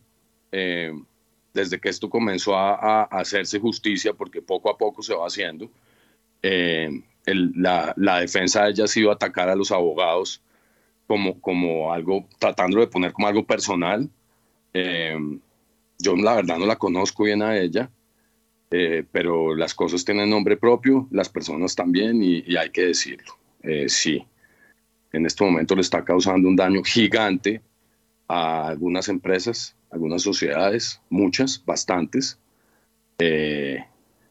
ha tenido más de 200 personas a su cargo en los últimos 14 años en, diversos procesos al interior de las supersociedades y de manera simultánea también tuvo, algo absurdo además, tuvo a su cargo la, la, Dirección Nacional de Estupefacientes en Liquidación durante tres años, en donde eh, a costa de, estar incurriendo en calumnia eh, o en injuria o lo que sea, eh, se perdieron muchísimos bienes mientras ella estuvo allá y por supuesto, pues esto lo digo con pruebas en la mano y con un programa de protección de testigos en el que próximamente tendré que entrar a raíz de, de, la revictimización que está aquí generando la, la doctora Perry, una cantidad de gente. Muy bien, Santiago, muchas gracias por haber estado con nosotros estos minutos en Primera Página Radio y siempre bienvenidos a Javeriana Estéreo. Un feliz día. Muchísimas gracias, Héctor, a todos. Feliz día. Muy bien, 8 de la mañana y 5 minutos. Ya nos vamos a revisar algunas noticias que tienen que ver con el paquetaco minero energético porque ya está lista Daniela Tobón. En principio, información, Daniela, que tiene que ver con Hidroituango. Hidroituango tiene lista la primera unidad para generar energía, aseguró el gerente de Empresas Públicas de Medellín, Jorge Andrés Carrillo. El sábado se realizó la sincronización ante el sistema de potencia nacional. Cabe resaltar que a pesar de estar matriculada ante el sistema, es preciso anotar que la unidad generadora no queda todavía en operación comercial, pues aún no se ha realizado la prueba MAT exigente, que es la desincronización con rechazo de carga a máxima potencia.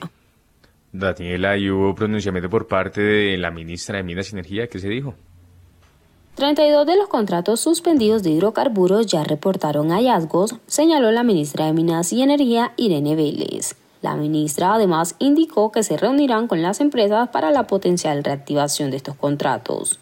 Según reportó la ministra, de los contratos que se encuentran suspendidos, estos 32 ya cuentan con recursos si se adelanta la actividad exploratoria correspondiente. El ministerio también identificó 381 contratos, de los cuales 331 son administrados por la Agencia Nacional de Hidrocarburos y a su vez se identificaron 35 contratos suspendidos que cuentan con potencial de hidrocarburos y 35 contratos en fase preliminar que serán objeto del diálogo entre las regiones con entidades territoriales y las comunidades. Y es que también habló acerca de las tarifas de energía en el Magdalena. La tarifa de energía en el Magdalena se redujo en 5.6% entre agosto y octubre, aseguró la ministra de Minas y Energía Irene Vélez. De acuerdo con la funcionaria, en Colombia ya existe una tendencia a la baja en las tarifas del servicio de energía eléctrica que reflejaron una reducción del 4,2% promedio nacional y del 5,6% en el departamento del Magdalena entre los meses de agosto y octubre. Hay que decir que la ministra también señaló que esta rebaja aún no es suficiente y que apenas son los primeros pasos del ministerio en su empeño por lograr la justicia tarifaria. A esta hora, abren los mercados en Colombia. A las 8 de la mañana y 8 minutos y mucha atención porque el dólar abrió este lunes en 4.845 pesos, baja 20 pesos frente al cierre del viernes que fue de 4.865 pesos. Reiteramos entonces, dato de apertura 4.845 pesos, baja 20 pesos frente a su cierre del viernes.